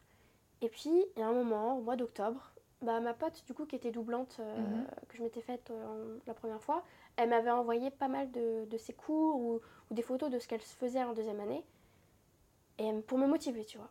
Et moi, dans ma tête, j'étais en mode, ah oui, c'est vrai qu'il y a la deuxième année, en fait. Parce que je voyais le concours, mais je voyais pas après. Et après, je me suis dit, mais, mais du coup, il y a la deuxième année, puis la troisième, puis après, bah, il y aura plein d'années d'études. Puis en sixième Ouais. année, il y aura le CN. Le CN, c'est l'examen classement national pour ta spécialité. C'est en sixième année. Mais en fait, j'avais complètement oublié tout ça. le fait qu'il y ait encore, euh, pas pire, mais en- que ça allait Oui. continuer, quoi. Et que le plus dur... Enfin, d'après ce que j'ai lu des personnes qui ont passé le CN, beaucoup disent quand même que la première année, elle est super dure, mais la sixième année, elle est aussi dure. Différente, mais aussi dure aussi. Et que enfin, l'internat, t'es super mal payé, c'est super compliqué, etc. Tu fais des gardes. Et en fait, j'avais pas du tout pensé à ça. C'était super bizarre, mais j'avais ouais, complètement occulté. Tu penses que c'est la preuve que t'étais pas prête à, à- à faire médecine tout court en Bah, je me dis c'était peut-être Si pas ma pas projetée, vocation ouais, ouais. réellement. Et c'est vrai que moi, je m'étais bien entourée, mais les informations que je prenais, c'était uniquement pour le concours. Et je Mm, me mm. demandais pas après. Mm, mm. J'avais pas forcément cette curiosité après. Et du coup, c'était super bizarre, ça m'a énormément remis en question. Puis du coup, après, j'ai dit, oh, attends, tranquille Marion, on va se poser, on va prendre les choses une par une. J'ai regardé ce qu'elle faisait en deuxième année. En fait, j'ai dit, mais, mais je veux pas faire ça. Ah. Je veux pas faire ça. J'a- J'adore, je, je trouve ça génial, le médecin, enfin, chirurgien et tout ça. Mais en fait, C'est pas moi. mais c'est pas moi. Et c'était horrible. Horrible. C'était horrible. Ok. J'en ai pleuré pas mal. Mm, mm, mm. Après, je suis très sensible, mais. Non, ai mais je pense qu'avec tout ce que t'avais derrière, genre, Mm. t'as juste tout lâché en fait. Complètement. Et puis, se rendre compte que finalement, c'était pas, pas pour nous. Et euh, je m'en souviens, on n'avait pas parlé à mes parents. Enfin, je leur ai pas dit comme ça. Mm. Ce que j'avais fait, comme euh, je m'en souviens, j'en rigole maintenant, mais euh, quand t'as un PACES, en fait, du coup, c'est bien première année commune aux études de santé parce que c'est un concours qui te permet de faire kiné, sage-femme, dentaire, pharmacie et médecine. Ok. Du coup, ce que je leur avais dit, je fais bon, bah, je pense que finalement, je vais pas faire médecine, euh, j'aurai pas le niveau, puis c'est peut-être pas le truc que je préférerais. Mais sage-femme, ça me plairait pas mal. Parce que c'est vrai que sage-femme, Mm, mm, mm. moi, si je voulais faire médecine, c'était pour faire de la gynécologie et de l'obstétrique. Ah oui, d'accord. Mm. Donc t'avais quand même cette idée-là euh, Ouais. en amont. J'avais quand même, oui, voilà, je savais, j'avais quand même des spécialités en quel- que je- que- auxquelles je voulais vraiment participer. C'était ça. C'était vraiment. Si, il y avait légiste quand même. Bon, après, là, la relation Wow. patient, elle est plus trop existante, hein, tu vas me dire. Je pense que c'était plus pour euh, la découverte du, corps humain. Ouais, je vois. plus curieuse quoi. Ouais, Mm, la curiosité du corps humain. Ah oui, moi, clairement, ce qui me plaisait, enfin, ce qui me faisait rêver en deuxième année, c'était le dissection. Ah ouais. Ouais. Bah écoute, tu me regardes dans les yeux quand tu me dis ça, c'est super rassurant. Hannibal Lecter. Là, j'ai raconté ça à un de mes potes, il m'appelle euh, Hannibal Lecter maintenant. Bref. Ah bah, je le ferai pas, mais je le pense un petit peu. Mais ouais, ça m'intéressait vraiment, mais, mais du coup, j'avais pensé, ouais, sage-femme, ça m'aurait vraiment plu. Ok, c'est vraiment un métier qui. Enfin, moi, je trouve ça magnifique comme métier. Je trouve ça magnifique aussi. Ouais, c'est, c'est, c'est beau. Franchement, c'est. Ah, mais donner la vie, enfin. Grave. Il y avait ça. Après, je sais que pharma, je ne voulais pas. Donc, euh, Ah ouais. j'avais dit, ouais. C'était... Moi, j'avais besoin de cet aspect humain, et ce que j'avais peur en pharmacie, c'était pas trop l'avoir. Mm, mm, mm. Donc, euh, ouais, c'était médecine, sage-femme, kiné, pas trop. Et euh, dentaire, pourquoi pas. Du coup, tu vois, j'étais quand même assez, assez open. Mais je pense que si j'étais aussi ouverte par rapport à ça, c'était parce que, T'avais pas Par un plan défini Ouais, c'est ça. voilà, j'avais Mm, pas mm. de plan défini et je me Mm, suis dit, moi, si j'ai un truc, je le prendrai. Mm, mm. Et du coup, ça, je pensais que c'était un gros moment de doute et que ça allait se remettre dans, dans l'ordre. Pas du tout. Ok. Ça, j'avais toujours ça en tête et plus j'avançais, plus je me disais médecine, non, sage-femme. Et, euh, et finalement, du coup, je me suis dit, j'ai vraiment dit à mes parents à la fin, au début, tu vois, j'ai un peu amorcé le truc tranquillement. T'as préparé en amont la ça. grande discussion et tu leur as dit il faut que je vous parle quoi. Même Non pas. Je leur ai dit, euh, ouais, écoutez, enfin, un par un déjà parce que j'avais mon père plus au téléphone et Ok, ok. ma mère, c'était quand on mangeait, je disais ça Ah comme ouais, ça. ah ouais. Je préparais un peu tout le monde, tranquillement, sans euh, grosses annonces, mais tu vois, je leur Tu disais pas prépares vraiment. un peu, tu tâtes le terrain quoi. Voilà, c'est ça. Mm, mm. Et je leur avais dit, ouais, ce sera plus sage-femme. Et du coup, bah, je, passe, euh, je passe le concours. Et cette fois-ci, au concours, du coup, c'était encore à Villepinte. Mon père est venu. On a pris une chambre d'hôtel tous les deux. J'ai pris le petit-déj avec lui. Et il a passé toute la journée avec moi à Villepinte. Waouh. Et ça, je le remercierai jamais assez pour ça Le soutien quoi. ça a totalement changé la donne. Mm, mm. Même si j'avais plus cette euh, motivation de faire médecine, moi, je voulais quand même réussir ce concours, un minimum, hein, franchement. Et avec ce que tu avais bossé derrière. Et voilà. Et Mm, puis mm, mm. euh, après, c'est vrai que j'avais, j'ai eu un, j'ai un peu lâché quand même. À partir du moment où je me suis dit je voulais plus être médecin, j'ai lâché. T'avais plus le Un feu peu. sacré quoi. C'est ça. Ok. Ça s'est pas mal éteint. Mais voilà, mon père m'a quand même accompagnée toute la journée. Et c'était trop bien parce qu'on a mangé ensemble le midi et euh, du coup j'étais avec lui Mm, et mm. j'oubliais tout le reste. Et ça, je pense que c'est un conseil à donner à tous ceux qui sont, qui veulent faire une première année de médecine ou qui sont. Si vos parents peuvent vous accompagner au concours, ou des amis proches, ou des gens avec qui vous avez confiance, ou c'est un support, c'est super important. Ça, ça change la donne parce qu'il y a plein d'épreuves, il y a toute une journée à tenir, c'est Ouais. un marathon, Mm, mm. c'est la dernière, dernière ligne droite en fait. hein. C'est super important. C'est moi ça, en tout cas moi ça a vraiment changé. J'ai- J'aimais pas trop être seule en plus à l'époque. Et puis quand t'es en médecine, enfin, Mm, c'est bien d'être bien entouré. Et euh, ouais, ça m'a vraiment fait du bien. Et, et après, je m'en souviens quand, quand le concours est terminé, je me sentais mieux parce que euh, j'avais mieux réussi. Et il y avait une matière aussi, je m'en souviens, c'était la chimie organique. J'avais pris des, des- des cours particuliers avec un prof en dehors de la fac. Et euh, trois semaines, trois, quatre semaines avant le concours, j'ai eu un déclic. Ouais, parce que c'était une matière, je comprenais rien. C'était des atomes qui se mélangeaient, je Déjà, tu me dis chimie organique, ça ne me parle pas donc. C'était des réactions chimiques euh, avec les atomes, c'était- les molécules et tout. Ah, c'était... J'ai eu un déclic parce que j'ai compris le mécanisme. Et du coup, j'étais trop contente. Parce que c'était la matière barbare. Je comprenais rien. Et une semaine avant, j'étais en mode, mais c'est bon, j'ai compris. Je me souviens, j'avais un tableau blanc chez moi, je faisais des dessins. Euh, j'avais fait, euh, on avait un certain nombre de réactions chimiques à connaître. J'avais tout écrit sur un papier. J'avais mis dans un chapeau. Et quand j'arrivais plus à travailler, bah, je faisais, vas-y, je fais une pause. C'était pause chimie organique en fait, parce que je sais pas vraiment pause à proprement dit. Je piochais, je regardais ma réaction chimique que je devais faire et je la faisais. Et ça m'entraînait comme ça en mode jeu. C'était trop bien. T'arrives à t'amuser avec ça. Bah, écoute, c'est c'est assez impressionnant quand même. Ouais, je sais pas trop. ça part pas sur un échec. Je trouve que tu t'es, tu t'es, tu t'es approprié des choses et tu t'es découvert toi-même pendant tout le process de. Ouais, je pense que ça, mais c'est un truc qu'on se rend pas forcément compte sur le Ouais, coup. ouais, j'imagine. Mais c'est vrai que c'était vraiment chouette. Enfin, moi, je prenais du plaisir à faire ça. D'ailleurs, dans le film première année, un truc qui me fait marrer, c'est qu'ils disent vas-y, on fait une pause. Ouais, pause maths. Et après, tu les vois qui posent un bouquin, c'était de l'histo ou de l'histologie ou, de la physio. Ils le posent et ils prennent les maths. Et je me retrouve là-dedans, en fait. C'est. Vous êtes des malades. Oh, moi, je sais pas comment les gens font, ceux qui sont maintenant, ou même ceux qui sont en études de médecine. Franchement, je leur tire euh, Ouais. mon chapeau parce que c'est vraiment super, euh, super dur, mais, mais c'est beau. Oui, ça, je suis d'accord avec toi. C'est super beau. Même les études, franchement, quand tu les fais, enfin, moi, je trouve ça dingue. Je trouve, ça, je trouve les gens super courageux et tu sens que c'est une vocation. Ouais, je suis d'accord. Après, voilà, il y en a, je, je pense qu'il y en a qui arrêtent aussi au fur et à mesure, mais bon, après, c'est vrai que le système de médecine est quand même très, très compliqué. Moi, je connais surtout des gens qui ont arrêté, ouais. C'est vrai. Mais c'est drôle parce que moi, je connaissais pas avant de, de, de rater médecine, justement, des gens qui, qui avaient raté. Je ne savais pas. Quand j'étais en terminale, j'ai rencontré que des personnes qui ont réussi. Bah, après, j'allais aux portes ouvertes. bah Donc oui, mais voilà. Mm, voilà. mm, mm, mm. Mais c'est vrai que ceux qui avaient raté, euh, c'est vrai qu'en plus, ceux qui ratent, que c'est très récent, ils, en- ils en parlent pas. Ouais, j'ai remarqué aussi. c'est c'est pas facile. Après, moi, je considère que c'est un. Oui, c'est un échec, mais c'est pas un gros échec où, où je me suis dit. Où, je me suis retrouvée devant mon, mon classement et je pensais que j'allais réussir et que j'ai pas réussi, tu vois. Moi, comme je t'ai dit, j'avais déjà plus trop envie de faire médecine et je me suis pas mal remise en question juste avant le concours. Bon, le concours s'est bien passé, mais tu vois, je savais que j'allais pas passer. Et du coup, à côté, j'avais fait une demande de réorientation pour être en fac, euh, fac de maths et de physique. Un endroit où tu te sens bien. Bah, c'est drôle, tu vois, mais c'était pas du tout en lien avec médecine, totalement à l'opposé. Finalement, c'était quand même les matières que j'aimais le plus, c'était les maths au second semestre et la physique au premier semestre. Avec la chimie organique, mais bon, c'est une autre histoire. mais du coup, je me suis réorientée, enfin, j'ai demandé et j'ai été acceptée. En gros, cette réorientation, elle te permettait de, de passer directement au second semestre. En gros, je perdais pas un an en plus. Les résultats sont tombés. J'ai eu en classement, je devais être euh, 800 ou 900, si je m'en souviens. Donc au final, c'était loin. J'allais, j'étais loin du le numerus clausus pour faire médecine, devait être à 327. Donc je savais que j'allais pas l'avoir.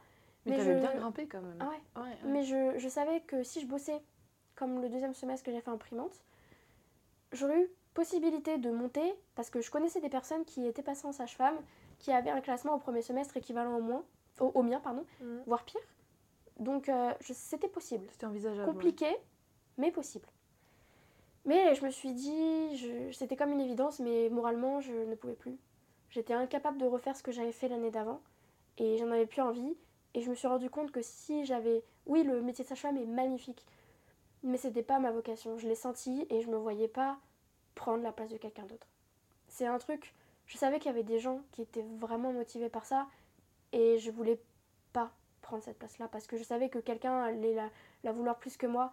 Et, et quand tu fais des études, oui, tu, tu, tu fais un truc, tu rates, enfin, mais pense à toi quand même d'abord. Moi, j'ai quand même pensé à moi d'abord, en me disant est-ce que je le fais ou pas, est-ce que je continue? C'était pas possible, j'étais épuisée. Et puis j'ai pensé voilà aux autres qui étaient derrière. Ouais. Et voilà, ça s'est fait assez naturellement comme choix. Du coup, ouais, j'ai vu mon classement, j'ai pleuré. Parce que je savais que c'était mort. Mais je savais pas si c'était triste. Mais je pense qu'il y avait une partie de déception. soulagement. Ouais, voilà, j'allais dire, c'est fini quoi. Ouais. Et, et du coup, je me souviens, ma mère a fait non, mais c'est bon, t'as raison, arrête et, va directement euh, à, la fac, euh, à la fac. Sauf qu'au final, euh, je crois que je voulais pas la fac. Mhm. J'avais besoin d'un cadre. J'avais besoin d'être entourée, d'être motivée. Mon père avait partagé ce- cette opinion avec moi. Il m'a dit Marion, t'as pas besoin de la fac. Après, voilà, je me suis quand même fait beaucoup guider par mes parents. Mhm. Mais après, quand c'est pas évident, quand t'as pas d'expérience et quand tu sais pas, bah faut bien commencer quelque part.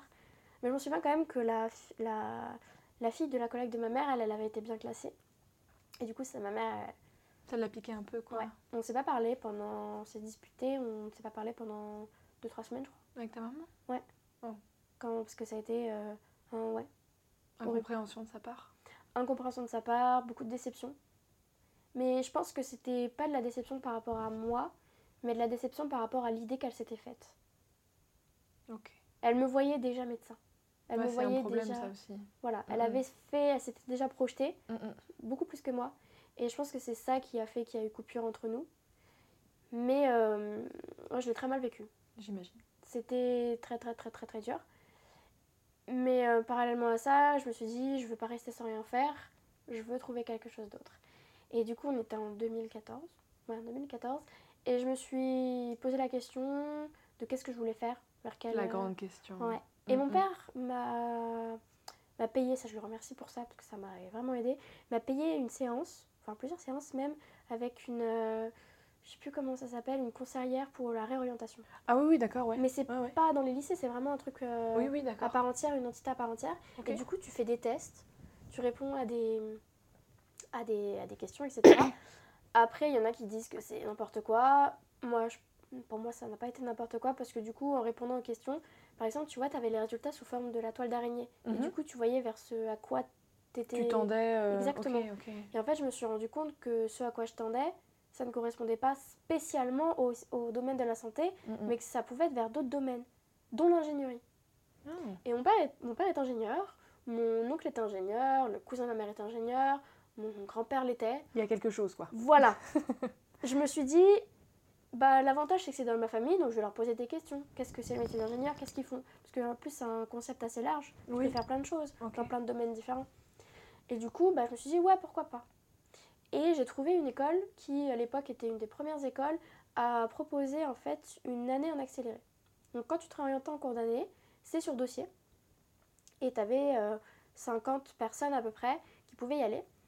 Et euh, ça, la rentrée était en mars et finissait en juillet. Et c'était le programme de première année. De pré... Du coup, c'était une école d'ingénieur privée Ouais. avec prépa intégrée. Donc Ok. tu avais Mhm. 3 ans de prépa intégrée et 2 ans en cycle ingénieur, si je ne me trompe pas. Non, 2 ans de prépa intégrée et 3 ans de cycle ingénieur, si je ne si me trompe pas. Oui, c'est ça, 2 ans et 3 ans. Et du coup, c'était la première année de prépa intégrée en accéléré et je me suis dit, bah, vas-y, je vais le faire. Je vais donner mon dossier, envoyer mes notes. Je m'en souviens, je les avais appelés parce que j'étais en train de leur dire, oui, mais mes notes de médecine, c'est une catastrophe. hein. Vous allez vraiment vous baser dessus Non, non, mais vous inquiétez pas, de toute façon, vous êtes tous, euh, tous ceux qui qui postulent sont dans le même cas, donc ça va vraiment pas être déterminant, c'est, c'est pas grave, allez-y. Du coup, je l'ai envoyé. J'avais appelé pas mal d'autres écoles d'ingénieurs assez différentes, de, de domaines différents. J'étais un peu en mode euh, vas-y, on découvre. hein. Tu, tu cherches un peu quoi. Voilà, Mm, mm, je- mm. j'avais pas vraiment de vocation ni de, de ce que je cherchais. Ouais. Et euh, bah, j'ai demandé à pas mal d'écoles et il n'y en avait pas à l'époque qui faisaient en cette, année- cette année en accéléré. Ok. Donc je devais attendre l'année suivante, postuler et après revenir en première année. Sauf que moi ça me saoulait, clairement je voulais pas. Je, je voulais pas attendre euh, six mois et, Ouais. et voilà. Donc euh, j'ai fait en, en accéléré et je suis, bah, j'ai été prise. Ah cool. J'ai été prise en deux jours, j'ai su que j'étais prise. J'ai eu l'entretien et, et direct. Donc super contente. J'ai eu la réponse le 31 janvier. J'ai quand même pas chômé. Oui, c'est vrai. J'ai vraiment accéléré, euh, tout fait en accéléré, mais j'avais besoin de m'occuper l'esprit aussi. Et puis c'était un peu plus logique, je pense. Tu voulais vraiment là pour le coup. Bah, je- ça, me- ça me plaisait le fait que justement il y ait des maths de la physique. Mhm. Ça, c'était vraiment un truc que je voulais faire. Mais dans l'école où j'étais, il y avait de l'informatique et de l'électronique. Mm. Euh, Aucune... L'informatique me m'intéressait. Enfin, je me mm. disais, ouais, vas-y, ça va être sympa. Alors, l'électronique, j'avais super peur. Je me dis, mais qu'est-ce que je vais foutre en électronique, moi? Je me voyais déjà, avec les masques en train de souder des trucs. J'étais en train de dire, oh là, Marion, qu'est-ce que tu vas faire là-dedans? Et du coup, je suis allée à la porte ouverte de cette école-là après avoir été prise. J'étais pas dans le bon sens. C'est-à-dire que j'étais avec plein de lycéens au terminal qui, qui posaient des questions. Ouais. Et notamment, je me souviens, j'avais posé une question par rapport à l'électronique. Et, euh, et je me elle fait oui, bon, du coup, faudrait que tu remplisses ça et ça. Je fais non, mais moi, j'ai déjà été prise en fait. Je commence dans un mois. J'ai juste que j'ai besoin d'informations parce que j'y vais un peu à l'aveugle. Je suis allée complètement à l'aveugle dans cette école. Mais ce que j'ai bien aimé, c'est qu'il y avait une filière. En fait, quand tu es en deuxième année du cycle ingénieur, donc en quatrième année de l'école, tu vas dans ce qu'on appelle une majeure, donc c'est Mhm. une spécialisation, et il y avait la majeure santé. Donc en fait, c'était la santé technologique. Ok. Je me suis dit, bah, il y a cet aspect-là qui, me- qui me plaît. Mhm. Ce sera d'une manière différente, mais il y a quand même moyen que je sois amenée à bosser avec des médecins à terme, tu vois. Du coup, c'était cool. Il y avait quand même ce truc-là qui me plaisait en faisant de la- des maths et de la physique. Super chouette. Voilà, ma vision, c'était vraiment résumé à ça. Et je m'étais pas trop intéressée au reste. Et du coup, bah, je suis allée dans cette école-là. Et euh, au final, euh, l'électronique, c'était intéressant. L'informatique, j'étais pas très forte au début. Surtout en, quand je suis arrivée en première année, euh, du coup en accéléré, là, je m'en souviendrai tout le temps, c'est comment on s'est tous regardés avec les gens. Parce que les 75%, on est de, de foirés métiers, en fait. Il y en a volontairement. Bah, je dirais que c'était plus volontairement qu'ils ont arrêté parce que c'était quand même en cours d'année, donc ils sont pas allés jusqu'au bout. Mais après, voilà, quand t'as un classement, qui, Mm, mm, tu mm, sais que tu vas pas y arriver, des fois t'as pas le choix. Et du coup, on se regardait tous en mode Ouais, t'étais en médecine, toi aussi t'as raté. Vous avez Ah. vécu la même galère, quoi. Ouais, mais ça se, ça se voyait. Mais ça nous a énormément soudés. Et le fait d'être confronté à un échec assez tôt, comme ça, bah, ça nous a fait, nous a pris une certaine, euh, un certain coup euh, au niveau de la maturité quand même. On a eu, euh, on s'en rendait pas compte forcément pour le, sur le coup, mais ça nous a vraiment aidé. Et, euh, et du coup, un autre truc qui m'avait frappé, c'est notre premier devoir sur table. On se regardait tous en disant, on va encore se foirer. Mais c'était triste un peu. Il y avait cette ombre qui planait au-dessus de vous, quoi. Ok. Vous êtes des ratés, vous allez, vous allez Mm. foirer. Mais je pensais, hein, c'était. On se regardait tous, on- ça se sentait qu'on n'était pas bien. C'est de la physique. Je sais plus ce que. C'était euh, les Newton, tout ça, l'accélération. On se regardait, moi j'avais bien révisé, tu vois. Déjà, j'avais encore mes méthodes médecine où il fallait bosser tout le temps. Mais nos profs nous disaient tranquillement. Allez-y tranquillement. Bah, ça sert à rien de commencer maintenant. Ça va venir au fur et à mesure. Allez-y tranquillement, bossez bien, efficacement. Mais le but, c'est pas de travailler des Pas de burn-out. heures. Pas de burn-out, effectivement, ouais. Mm. Mais du coup, j'avais peur quand même de rater. Et c'est vrai que ce premier devoir sur table, il était dur. Enfin, psychologiquement, il était dur parce que sur papier, il était relativement simple. Mais psychologiquement, c'était dur quand tu avais raté, que tu étais avec des gens que tu ne tu savais pas en fait à qui faire confiance. Mm, mm, mm. Là, c'était un environnement totalement nouveau. Puis on a eu des notes. Moi, j'avais une bonne note. J'avais genre 14 ou 15. Donc ça fait super plaisir. Ouais. Et puis euh, c'est là qu'on commençait aussi à se lier d'amitié euh, avec, euh, avec les gens de la même classe. Et vraiment, il y en a eu un cocon qui s'est qui s'est formé et j'ai encore bah, contact euh, et je suis encore très proche de certains, bah, avec, ceux avec qui j'étais euh, au tout début. Et euh, ouais, ça nous, rapproche quand même beaucoup. hein. C'est un truc qui nous lie. hein. Le fait de, de s'être trouvé à ce moment-là où on était vraiment très fragile. Et puis, euh, je me souviens, c'était, bah, on était dans Paris, donc euh, un super quartier dans notre école. Et on allait manger au restaurant à côté. Et je me souviens d'une de, mes copines qui m'avait dit Ah, j'ai quand même. euh, on est d'avoir notre, euh, notre carte. Elle fait Enfin, Ça fait la troisième carte où c'est écrit première année dessus. J'espère qu'on va quand même avoir une carte y aura écrit deuxième année. Mm.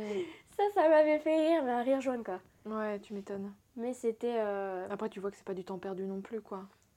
Après, c'est vrai que le fait, on avait envie psychologiquement d'avoir ce palier où on passe Ouais. en deuxième année. Je comprends. Parce que bah, c'était quand même une troisième première année, même si c'était en deux ans, ça faisait trois fois une première année. C'est lourd psychologiquement. Psychologiquement, c'est lourd. Ouais. Même si, voilà, au niveau du temps temporel, quoi, le, le- le- le temps en deux ans, c'est pas long, bah, c'est dur. ouais, je vois. C'est très très dur. Et euh, ouais, du coup, après, j'ai suivi bah, le, le parcours classique de, de mon école. Je me suis Et là, ta euh, maman, d'ailleurs, dans cette histoire-là, ça Non. va? Elle a commencé à En fait, au début, ou- pas, elle s'intéressait pas trop à ce que j'ai fait. Ah. Elle s'intéressait pas trop parce que c'était nouveau pour elle, elle ne connaissait pas. Mhm. Et je pense qu'elle avait peur aussi. Et puis, euh, je pense qu'elle avait aussi peur que, que moi, ça me plaise pas. Enfin, c'était tout un ensemble de choses. J'en ai jamais trop discuté avec elle. Et puis, euh, dans notre école, on, a fait, on avait des projets qui s'étendaient sur, euh, sur un an qu'on devait développer en tant qu'ingénieur pour nous préparer à l'avenir. Et en fait, on- c'était quand on est rentré en deuxième année, du coup, et qu'on a vu tout le monde. Nous, on a fait notre projet avec que des gens de, de- de- de première année en accéléré qui, sauf, enfin majoritairement, il y en avait peut-être un qui avait pas fait, mais si, si, il avait- en fait, si, on avait tous fait médecine. Ouais, Ouais, sauf qu'il y en a un qui avait fait une licence entre-temps. ok. Mais on avait tous fait médecine. On est tous de la première année en accéléré, donc tous un échec. Et on a fait notre projet ensemble. Et euh, nos profs nous disaient, mais non, mais ne, met- vous- ne vous mettez pas contre entre première année qui avait raté, parce que vous n'avez pas l'expérience de la... Enfin, en fait, comme on était en première année, on n'avait pas ce projet sur toute l'année, alors que ceux qui étaient en première année, dites normal, j'aime pas ce mot normal, mais voilà, On a compris. mais ils, eux faisaient un projet sur toute l'année, donc ils avaient déjà des notions, ils savaient comment faire. Et nous, c'était notre première fois et on savait pas du tout. Et on a dit non, non, on se met entre nous, on, se fait confiance, euh, on veut le faire ensemble. Et du coup, bah, notre chef de projet, qui est une très bonne amie à moi, elle voulait s'attaquer au problème euh, de la dyslexie chez les enfants. Parce qu'elle faisait du babysitting et du coup, elle était confrontée à, à des, petits, des petits enfants qui avaient des, des soucis bah, pour les devoirs, parce Ouais, que la dyslexie, c'est quand même euh, compliqué. Mm, ouais. Et on a développé un projet, donc une application sur, euh, sur iPad euh, pour, euh, pour les enfants dyslexiques pour leur aider en fait, pour les aider à chercher un mot par le son. Ah, c'est cool ça. Ouais, donc par exemple, si tu veux chercher le mot euh, éléphant, Ouais, bah, tu, vas, tu vas cliquer sur le son ouais. après L, après et, après f, vois, tu auras éléphant. C'est vraiment son par son, c'est phonétique. Et à la fin, du coup, tu as le, le mot qui s'affiche avec. euh, Cette déconstruction euh, qui bah, lui permet de. Ouais, après on l'a évolué au fur et à mesure, mais c'est vrai que tu peux cliquer sur le mot, tu as les syllabes qui s'affichent, tu as l'éléphant, le dessin qui s'affiche. Et du coup, moi, ce projet-là, ça a été, je pense, une révélation dans le sens où, tu vois, tu t'attaques à un- au domaine de la santé en tant qu'ingénieur. Ouais, Et du coup, je me suis dit, mais en fait, oui, il n'y a pas que le médecin qui peut soigner. Il y a d'autres portes et que tu tu peux. soignes pas forcément, Ouais. tu soignes pas parce que tu n'as Ouais, pas ouais. les, connaissances, mais tu, tu aides et tu contribues. Et c'était ça que je cherchais quand je te disais par rapport à mon frère, c'était vraiment, j'avais envie de contribuer, d'aider à ma manière. Et là, ça a été, enfin, moi, ce projet et les gens avec qui j'étais sont des gens absolument géniaux, qui on avait tous euh, cette, ce point commun-là, et ça m'a vraiment beaucoup aidé. Et, et je suis allée à la veille dans cette école, faut le dire. Mais ce projet m'a dit, ouais, c'est quand même ça que j'aime. T'as compris quoi. Ouais. Après, euh, voilà, fallait choisir sa spécialisation. T'as toujours des doutes, hein. Mais au final, je sais que j'étais vraiment bien là où j'étais, beaucoup mieux qu'en médecine. Et ça, ça fait, ça fait vraiment du bien. Mais l'échec en médecine, tu vois, j'ai mis du temps quand même. Je... Quand on en parlait, entre nous, on était en train de se dire. euh, On avait une certaine. Pas une honte, je dirais pas ça, mais on se demandait, ah, et si on avait réussi médecine? Enfin, un Ouais. manque de confiance quand même qui a été assez long. Mais euh, maintenant, enfin moi je sais que moi j'en parle sans problème et que c'est grâce à médecine que j'arrivais dans cette école-là. Et je suis super contente parce que sans ça, j'y serais pas allée euh, naturellement. Et, euh, et puis t'apprends en fait de, tes- de ton échec. Ouais, ça peut être positif. Ah bah, pour moi c'est positif. Et moi j'ai une phrase, c'est que l'échec c'est temporaire, c'est un mot qui est temporaire. Un échec il va être un C'est moment quelque donné, chose de ponctuel quoi. complètement. Mm, C'est un mm. moment T de ta vie, ça va être euh, un échec. Mais Ça conditionne pas le reste. ça va- après ça se transforme en opportunité. Maintenant, moi je dis, moi j'ai raté médecine, mais c'était une opportunité en fait. C'est ce qui me permet d'être là où je suis. Et ça m'a aussi appris pas mal de choses sur moi, que ce soit ma capacité de travail, les bonnes et les mauvaises choses à faire pour moi, parce que chaque personne a une capacité de travail différente, une manière de travailler différente. Par rapport à ton burn-out là. Notamment, ouais. Et Mhm. plus jamais je, je, enfin, Plus jamais, j'espère sincèrement, hein, mais je sais très bien où sont mes limites, en tout cas à ce niveau-là. Et c'est bien de connaître ses limites. Des fois, il faut les expérimenter pour savoir, enfin, il faut les expérimenter pour savoir où on en est.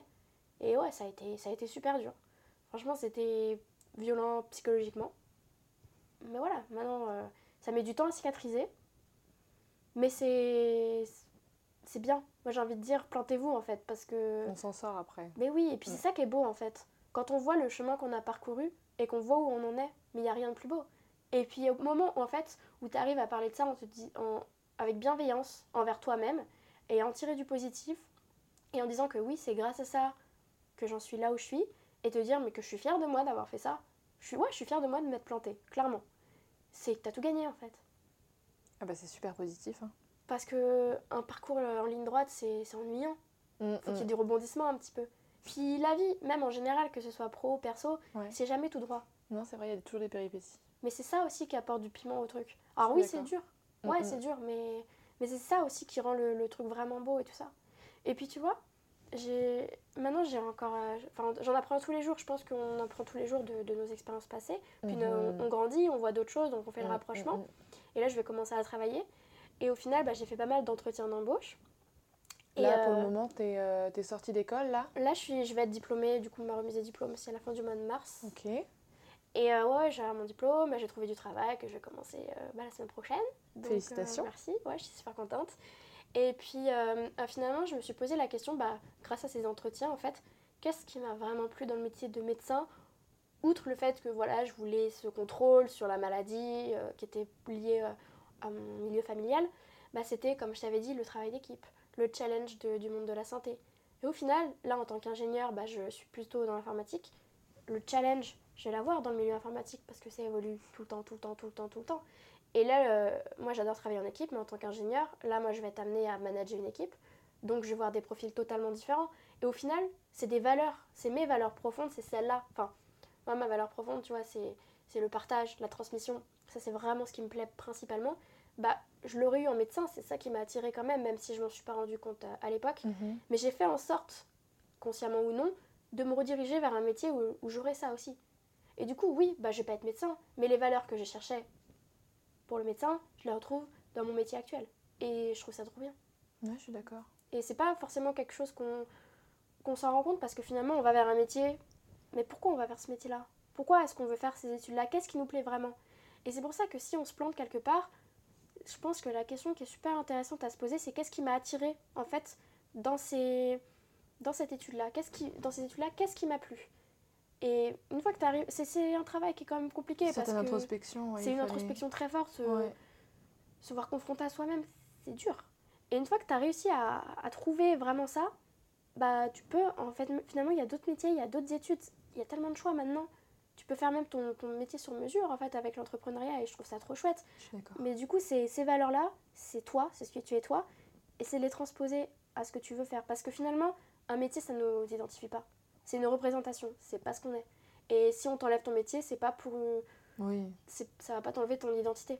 Par contre, tes valeurs, c'est vraiment ce qui va t'identifier toi. Mm, mm. Et à partir de là, si tu es guidé par ce qui vraiment te plaît et qui te passionne et qui te motive et qui te fait vibrer, en fait, t'as tout gagné.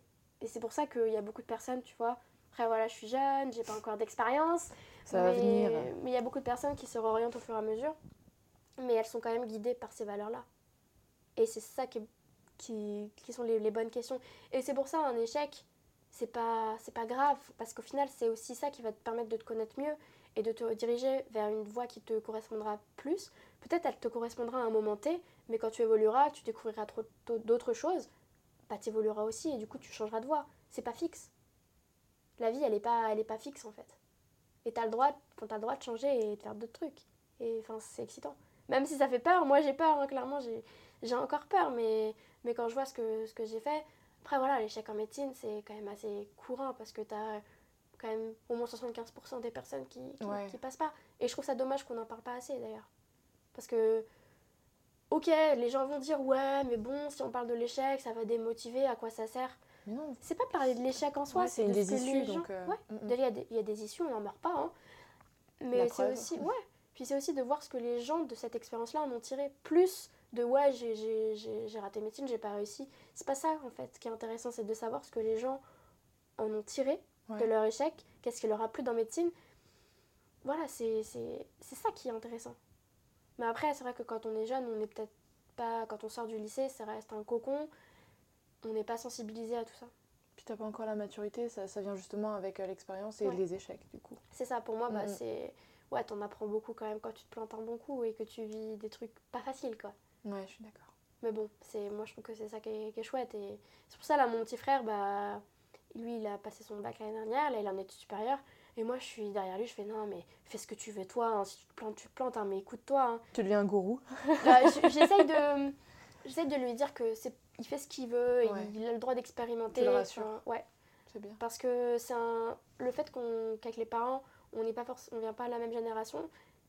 Il y a aussi une grosse évolution au niveau de l'échec parce qu'il y a beaucoup plus de personnes à l'heure actuelle qui arrivent à dire oui, j'ai raté, Mhm. peu importe, ils ont raté quelque chose, ils arrivent à le- en parler et, et puis aussi, tu vois, avant les, les personnes, par exemple les ingénieurs, mon, mon père par exemple, tu vois, il est resté dans la même boîte pendant des années, il y a encore d'ailleurs, et c'est quelque chose qui se fait plus trop maintenant. Donc au final, tu vois, ça change. Et c'est pour ça que j'essaie de. Enfin, je remets pas du tout, pas du tout la pierre. Enfin, c'est différent. C'est juste. Voilà, on est- enfin, le- la société évolue, ce qui, est, Mm, mm, ce qui est chouette. Mais euh, avec mon frère, j'essaye de, de lui dire, tu vois, on est plus proche euh, au niveau génération. On a, on a comme 6 ans d'écart, mais bon, c'est quand même. euh, C'est pas un monde non plus quoi. Voilà. Et du coup, je lui dis, mais si t'as besoin de, de questions, de trucs comme ça, parle-moi. Enfin, toi, l'année prochaine, il voudrait faire une alternance. Je fais, mais vas-y, fonce, c'est super. Et... C'est génial les alternances. Mais à l'époque, c'était peut-être pas. Oui, ouais. vois C'était un peu plus dévalorisé et euh, où c'était un, un chemin qui était pris euh, par, euh, par étaient- dépit ou à défaut. Ouais, ou aussi parce que les. les... Enfin, moi, c'est mon père qui, qui me dit ça, ça m'a fait rigoler. Ouais, c'est les gens qui voulaient pas trop bosser parce que du coup, ils étaient en entreprise. Alors que pas du tout. Alors que maintenant, c'est Oui. limite, hein, c'est dur parce que as, tu dois bosser à l'école en plus, Mm, etc. mm, mm. Mais moi, je trouve ça bien d'avoir cet avis différent que ça avec mes parents. Euh, moi, je sais que ma mère, elle a pris. Bah, du coup, elle s'est énormément intéressée à mon projet. Là, le, le projet pour les dyslexies. Ouais. Et je pense que ça a été un déclic pour elle. Elle s'est dit, ah, finalement, c'est super chouette ce qu'a fait ma fille. Tu vois, on a participé à un concours où on a gagné un prix d'ailleurs. Ah, cool. Ouais. On a rencontré Chabal. Ah, ah. C'était chouette. Mais du coup, euh, elle est venue avec ma grand-mère et c'est la première fois, je crois, qu'elle a eu une vision sur mon travail euh, et c'était vraiment cool. Et moi, j'aime bien que je discute avec ma mère, avec ma grand-mère, avec mon père, avec mon frère. On vient de générations différentes, mais c'est super intéressant de, de- d'avoir chacun notre point de vue, ne pas le prendre pour acquis, ne pas suivre ce que les gens disent, mais ça peut t'apporter quoi qu'il arrive. Ouais, parce tu t'en nourris quoi. Eux, ils ont Mhm. l'expérience. Mm, mm. Peut-être pas l'expérience que moi j'aimerais avoir, mais ils ont quand même l'expérience. Ouais. Et c'est super important et super utile bah, de, l'entendre, de l'écouter. Ouais. Et C'est enrichissant prendre- de toute façon quoi. C'est ça. Mais ne pas, et ça je pense que c'est une erreur que beaucoup de personnes font, ne pas faire pour faire plaisir aux parents. Parce que ça, j'en connais beaucoup, en tout cas dans mon école, Mhm. qui ont pris cette voie-là pour faire plaisir à leurs parents. Après, je... Mais il faut que la motivation elle vienne de soi, à l'intérieur de soi, parce que C'est tellement dur que. c'est dur de la trouver, surtout quand on sort, euh, quand on sort du, du lycée, quoi. Ouais, je suis d'accord. Mais c'est vrai que, ouais, ne pas, pas faire pour les parents. Parce qu'au final, au bout- à un, à un moment donné, que ce soit pendant les études ou même après, Tu flanches. on va se rendre compte que c'est pas nous. Après, on s'en sort toujours. Que ce soit pendant nos études, on peut se réorienter en cours. Hein. Ça, c'est rien, c'est pas grave. On s'en fout. On- chacun fait son chemin.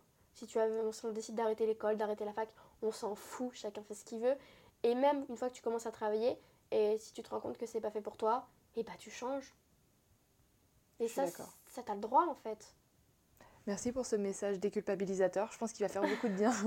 Parce que moi aussi, maintenant, je, je pense comme ça. Mais à l'époque, euh, c'était très difficile aussi. Ouais. Et je me souviens que quand j'avais annoncé à des potes, euh, simplement, ça m'avait marqué, mais j'avais annoncé à des potes euh, Ah, tu fais quoi du coup après le bac? Ah, ben je vais aller en fac de sociaux.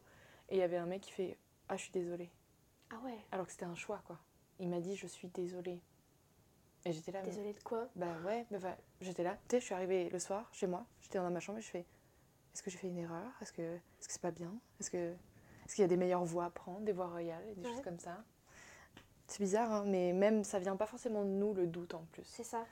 C'est ceux qui te qui n'ont pas la même vision que toi et que du coup bah ils ont certaines peurs. Ouais. Ils ont des peurs que ce soit eux, ils se la mettent tout seuls ou, ou Ouais, leurs parents. C'est quand même beaucoup la famille, l'entourage à cet âge-là.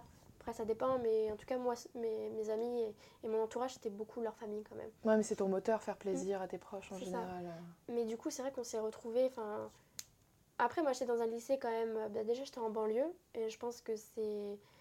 C'était quand même assez hétérogène et c'était super intéressant parce qu'on avait du coup pas mal de filières différentes dans mon lycée. Parce que je sais qu'il y a des lycées où il y a que des S ou des ES, hein, d'après ce que j'ai cru comprendre. Ouais, c'est ce qu'on m'a dit. Chelou. Ouais, mais moi, il y avait toutes les filières, il y avait même des prépas et tout ça. Et du coup, c'était super chouette parce qu'il y avait plein de profils différents, les Bah gens ouais. faisaient plein de trucs différents. Mais euh, moi, tu vois, j'avais discuté avec un ami, il m'avait dit, ouais, dans son, dans son lycée, euh, les trois quarts allaient en médecine, le reste allait en prépa ou des trucs comme ça. Ah bon? D'accord. Et c'est vrai que quand t'es conditionné comme ça et que tu vois les autres faire, surtout à cet âge-là, Ouais. où t'es pas forcément totalement construit, que t'as pas Ouais. confiance totalement, Ouais, c'est du conditionnement, comme ouais, tu dis. c'est ça, t'es Mm. conditionné, t'es- on te dit, tu fais ça, sinon c'est pas bien. Et t'imagines là, quand ça marche pas, c'est là où il y a, Bah, y a craquage pire. total. hein. Parce que tu dis, mince, j'ai raté le truc que tout le monde fait, je suis nulle, quoi. Je m'écarte Ouais. du chemin. Et moi, j'ai envie de dire, justement, c'est ça qui est bien de. Il y a, déjà, il n'y a pas de chemin. C'est ce que les autres qui veulent faire croire qu'il y a un chemin. Mais en fait, il faut. Je vais pas dire il faut se différencier, parce qu'on est tous différents, mais il faut être soi-même, pleinement soi-même. C'est à partir de là où, où, où tout semble plus simple. Parce que quand t'es pas toi-même, quand t'es dans un endroit où tu sens que c'est pas vraiment toi, tu seras pas profondément heureux, tu, tu auras des obstacles que tu te créeras toi-même, tu auras peur tout le temps, principalement. Enfin, en tout cas, moi, je, je sais que j'étais énormément angoissée Ouais. et que je me faisais des peurs monstres à chaque fois, je voyais toujours le scénario le pire. Mm, mm. Mais maintenant, je sais pourquoi je suis là. Je suis vraiment bien, dans le sens où je sais où je vais, je sais pourquoi j'ai fait ça, et, et ça se ressent déjà, je pense, quand je parle ou, ou, ou pas. Enfin, ça, tu le sais. Et à un moment, tu plus besoin de te justifier, ou bah, déjà, t'as- normalement, on n'a pas à se justifier, hein, c'est clairement, on n'a pas de compte à rendre aux autres, mais tu, une fois que tu es vraiment dans ton élément, tu es bien. Tu te dis, ouais, c'est là. Tu peux avoir peur. Tu vois, par exemple, moi, je vais commencer mon travail, et forcément, tu as l'appréhension du premier travail. C'est normal Mm, mm. mais je suis excitée en même temps parce que c'est super cool, enfin j'ai vraiment envie, tu vois. Mais ouais, je sais que je suis bien là où je suis. Mais d'ailleurs, bah, ça, on, débouche très, très, très naturellement vers la, question que, j'utilise pour clore les, podcasts en général.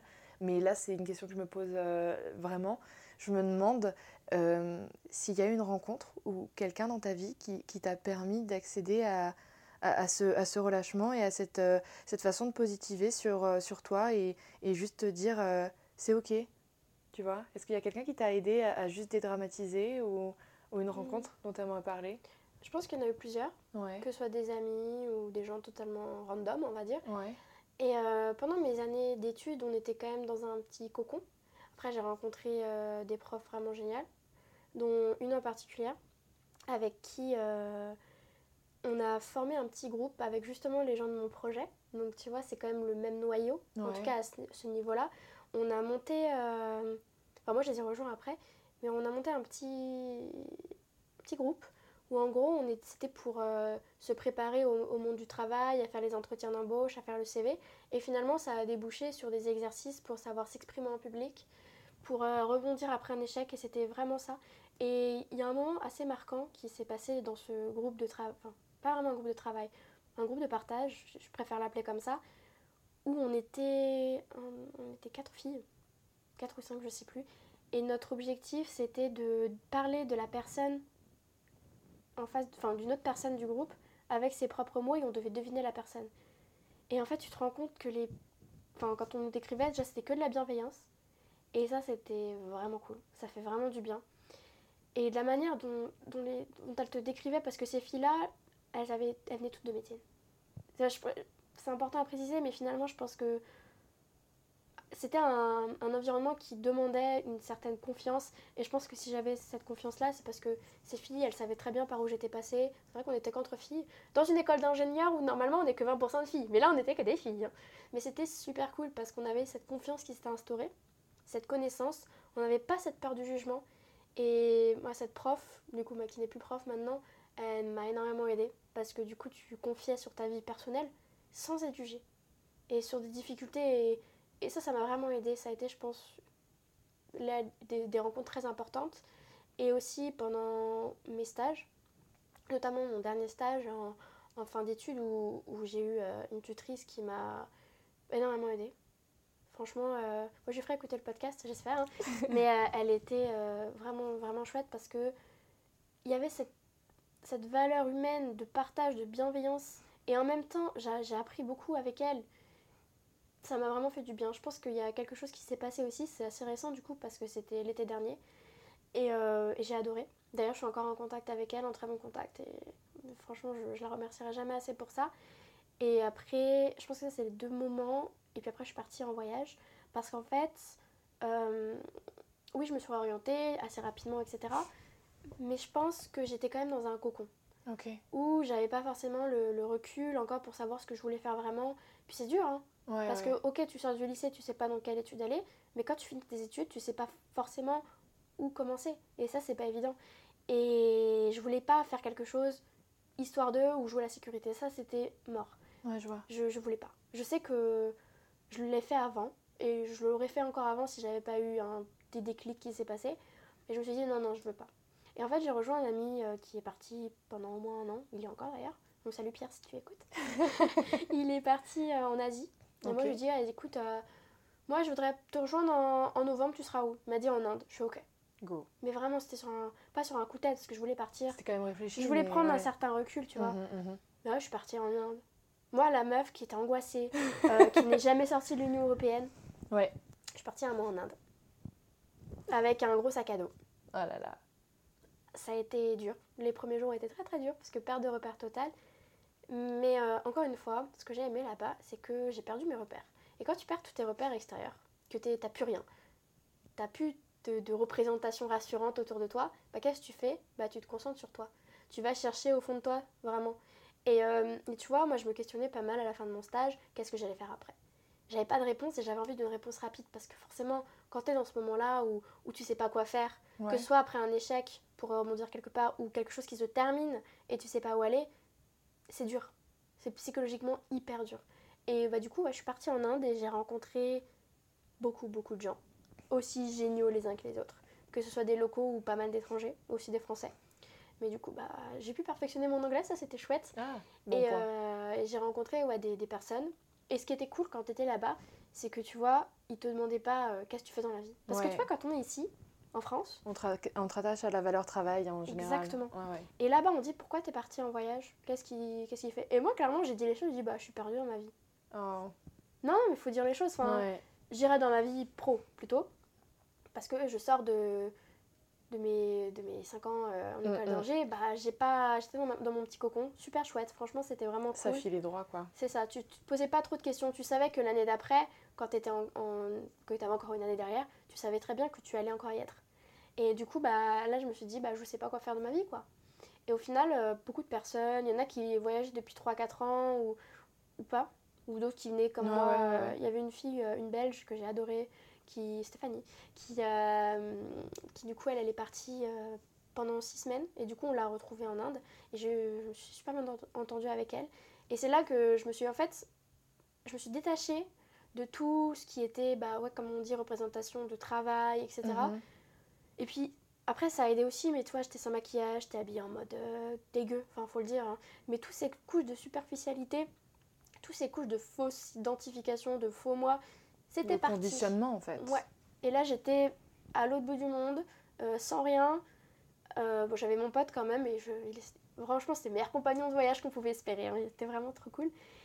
Et, euh, et du coup, c'est en répondant à des questions sur moi, sur mes valeurs, sur ce que je voulais dans la vie, sans forcément lier au travail, que quand je suis rentrée en France, euh, c'était dur de m'y remettre, parce que quand tu passes d'un mois en Inde, où T'as fait une claque, quoi. ah ouais, c'était dur, puis en plus j'étais malade, enfin c'était compliqué. Donc je me suis accordé le mois de décembre avec Noël.